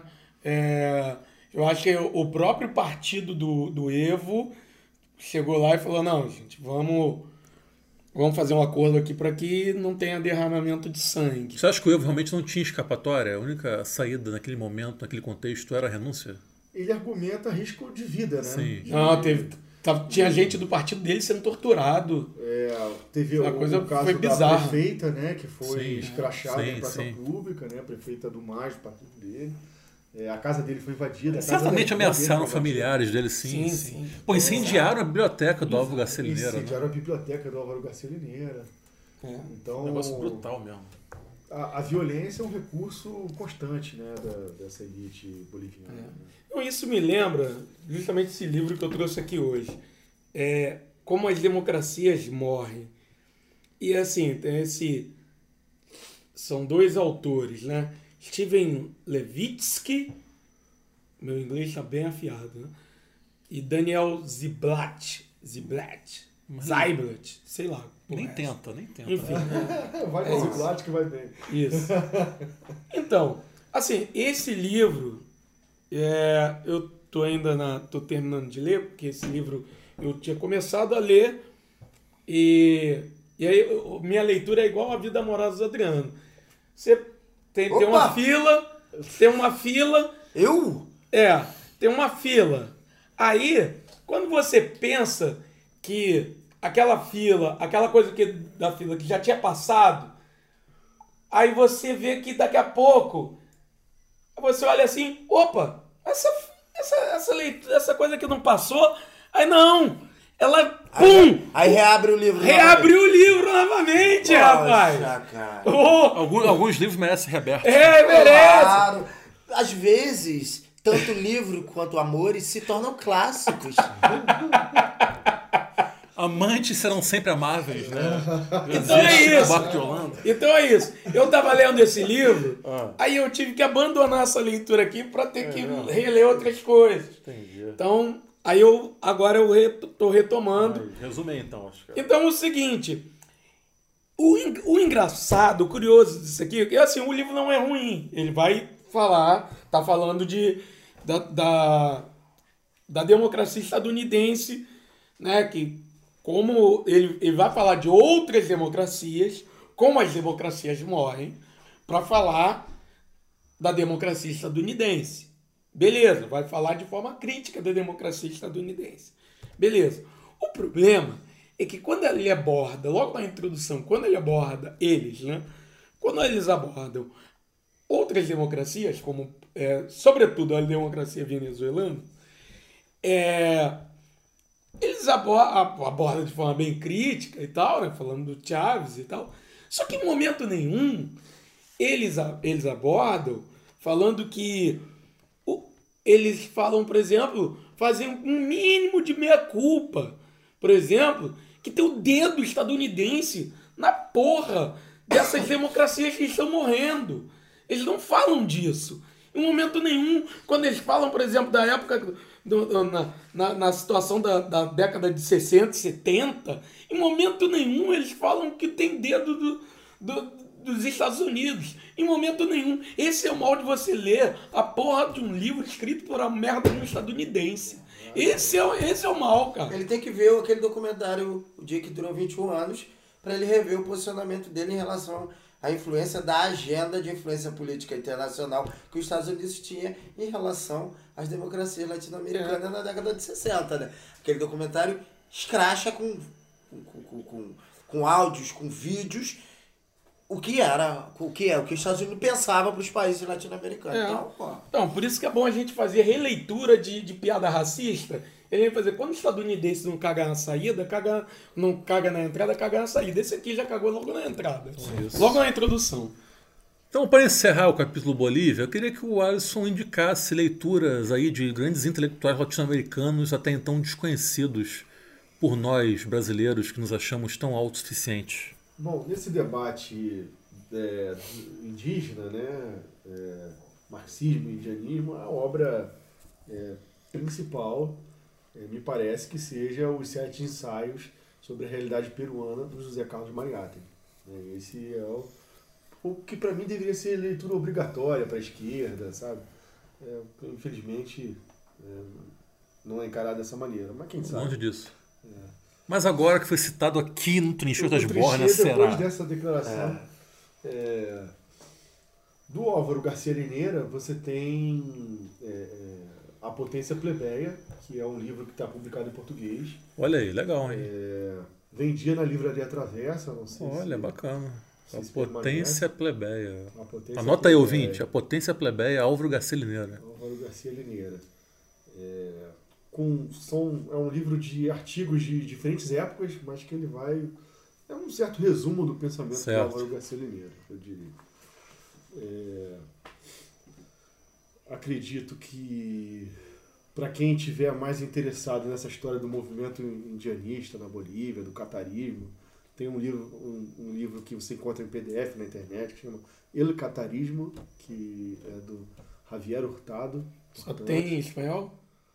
Eu acho que só tem em espanhol. Mas o espanhol pra ler até que não é, não é difícil, não, cara. Dá pra, dá pra encarar. E catarismo com K, né? Com K.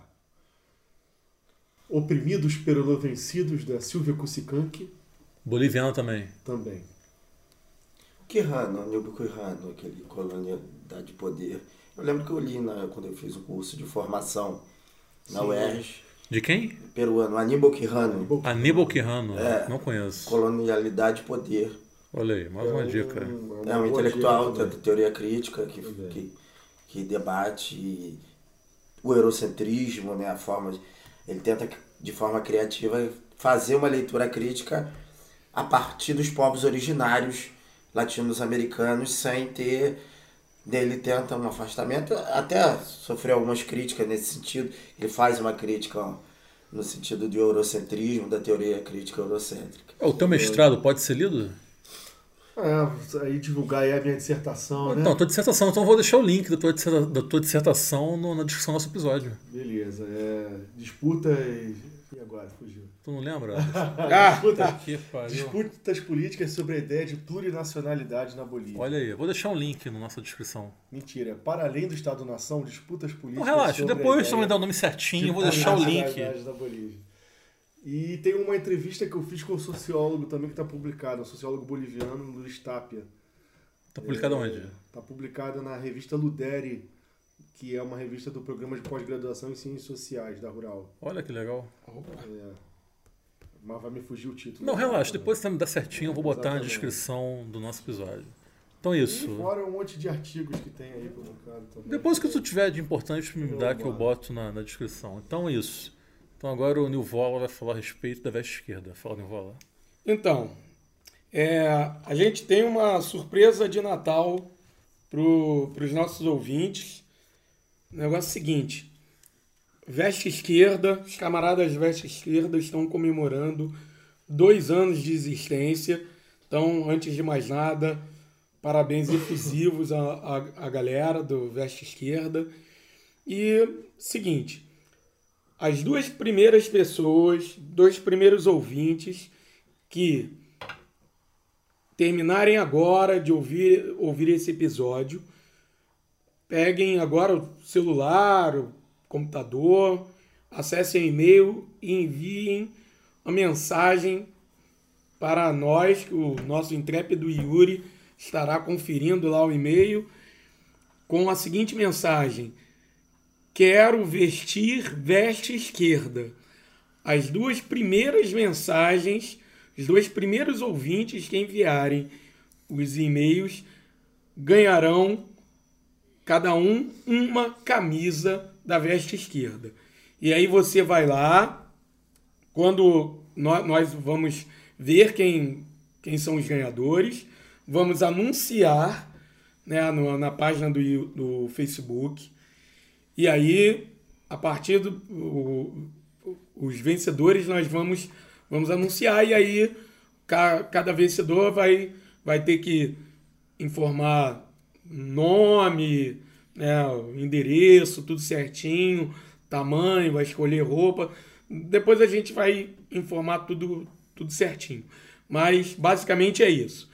Você vai chegar, tem- assim que você ouvir, terminar de ouvir isso aqui, você vai chegar, vai enviar o e-mail. Quero vestir veste esquerda. Os dois primeiros vão ganhar uma, uma camisa cada um. E o e-mail é trincheirasdasborne.gmail.com É isso. Beijo. é, Vai ter o Brasil BBB? Vai? Alguém trouxe algo ou não? Ah, o Brasil tá sempre ganhando bebê, mas isso não dá. Foi uma- foi uma síntese geral desse ano. Tá ano de porre homérico. Tá. Mandar um beijo? Não, primeiro que eu tenho trincheira cultural aqui hoje. Ah, sim. Quero indicar o livro Natureza Morta, do José Fontinelli, que foi o nosso convidado em alguma edição do nosso programa, que não lembro qual. Cara, livro bom, de verdade. Não é pra babar ovo dele não, nem pra fazer média. Se eu tivesse achado ruim, não ia falar nada. Mas eu achei bom de verdade, me surpreendeu muito, cara. O livro dele, Fontinelli escreve bem demais. Ele acho legal que ele sempre opta por, por algumas saídas não muito óbvias dentro da narrativa e pô, acho muito bacana. ainda não li. Leia. Porra, me impressionou muito, cara. E eu vou indicar também, já que hoje foi Bolívia, eu li um livro de um autor boliviano alguns anos atrás, um livro chamado Hotéis, de um autor chamado Maximiliano Barrentos. Barrentos. É um livro pequeno, quase uma novela, tem cento e poucas páginas, um livro muito bacana. Ele é como se fosse um road movie em, em forma de livro, porque ele é sobre um casal de ex-atores pornôs que está sendo acompanhado por um documentarista. Então esse livro é a visão desse documentarista sobre esse tempo que ele passa na estrada com esse casal e mais a filha deles. Um livro muito legal, chamado Hotéis. Eu esqueci de, de anotar qual editora. Acho que a editora Rocco, se não me engano. Foi uma, uma série de livros de autores latino-americanos que a Rocco lançou alguns anos atrás. É isso. Tem alguma dica cultural, eu, Nevola? Eu não trouxe nada. Então a gente vai acabar agora, é isso. Vamos acabar Então, agora. valeu, gente. Beijos, abraços, até mais. Alisson, muito obrigado pela sua presença. Obrigado a vocês. E tamo junto, valeu. Mas vai falar, Adriano? Ah, tá, então calma aí, não acabou. Né? Opa, vo- Não acabou, não acabou. Era não Brinks, desligue. era Opa! Brinks. É, Vai. Trincheira Cultural, então eu vou indicar o livro que eu tô lendo, que é uma delícia, organizado por Ronaldo Bressani, que são vários cronistas famosos brasileiros que escreveram crônicas é, com base em letras do Chico Buarque. E como eu sou um chicólatra, não sou só cirista, também sou chicólatra, é uma outra dimensão é, de destaque da minha personalidade. É um livro maravilhoso organizado por Ronaldo Bressani. São cronistas, Mia Couto, é, é, é, Chico Sá, é, Luiz Fernando Veríssimo, que escrevem crônicas baseado em letras de Chico. Então, adoro crônicas e amo Chico Buarque. O livro está sendo uma delícia. Qual o nome? Oi. É, Tu não deu o nome, eu acho.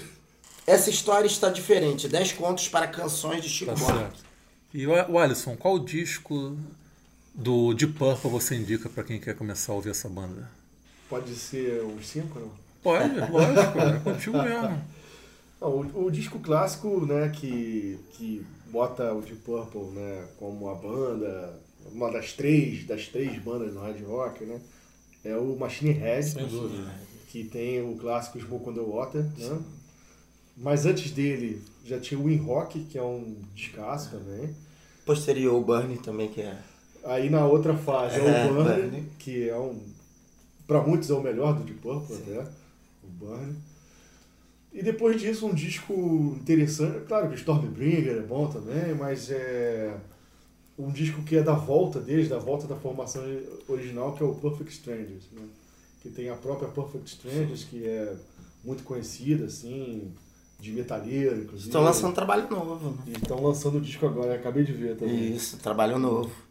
É, uma isso. banda que segue aí até hoje. E tu- ainda- Abortista, Ah, é? drogada e satanista. É. E tu ainda tá esperando de fumar alguma banda ou desistiu? Ah, eu tô sempre, né, cara? Não, então se algum baixista, vocalista ou baterista estiver nos ouvindo quiser se candidatar a formar uma banda com o Alisson, né? Não, fala aí do, de alguém que toque carrom. que tô Carrom. Opa, Diego Nunes. Aí, Diego Nunes, amigo nosso, toca carrom.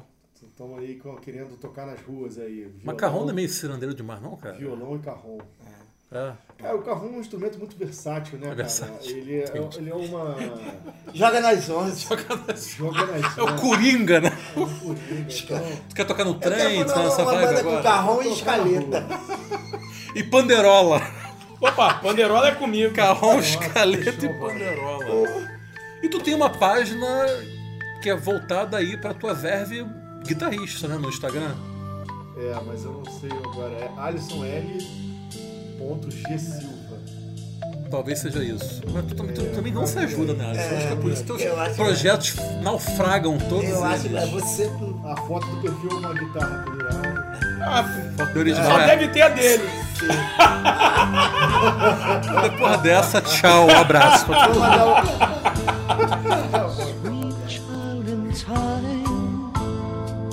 you'll see the line,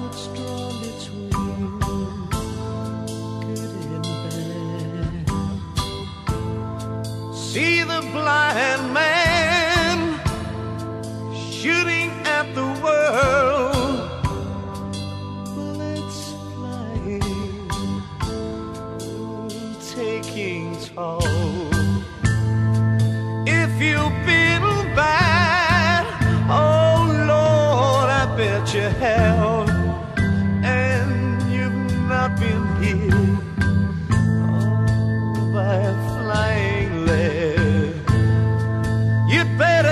这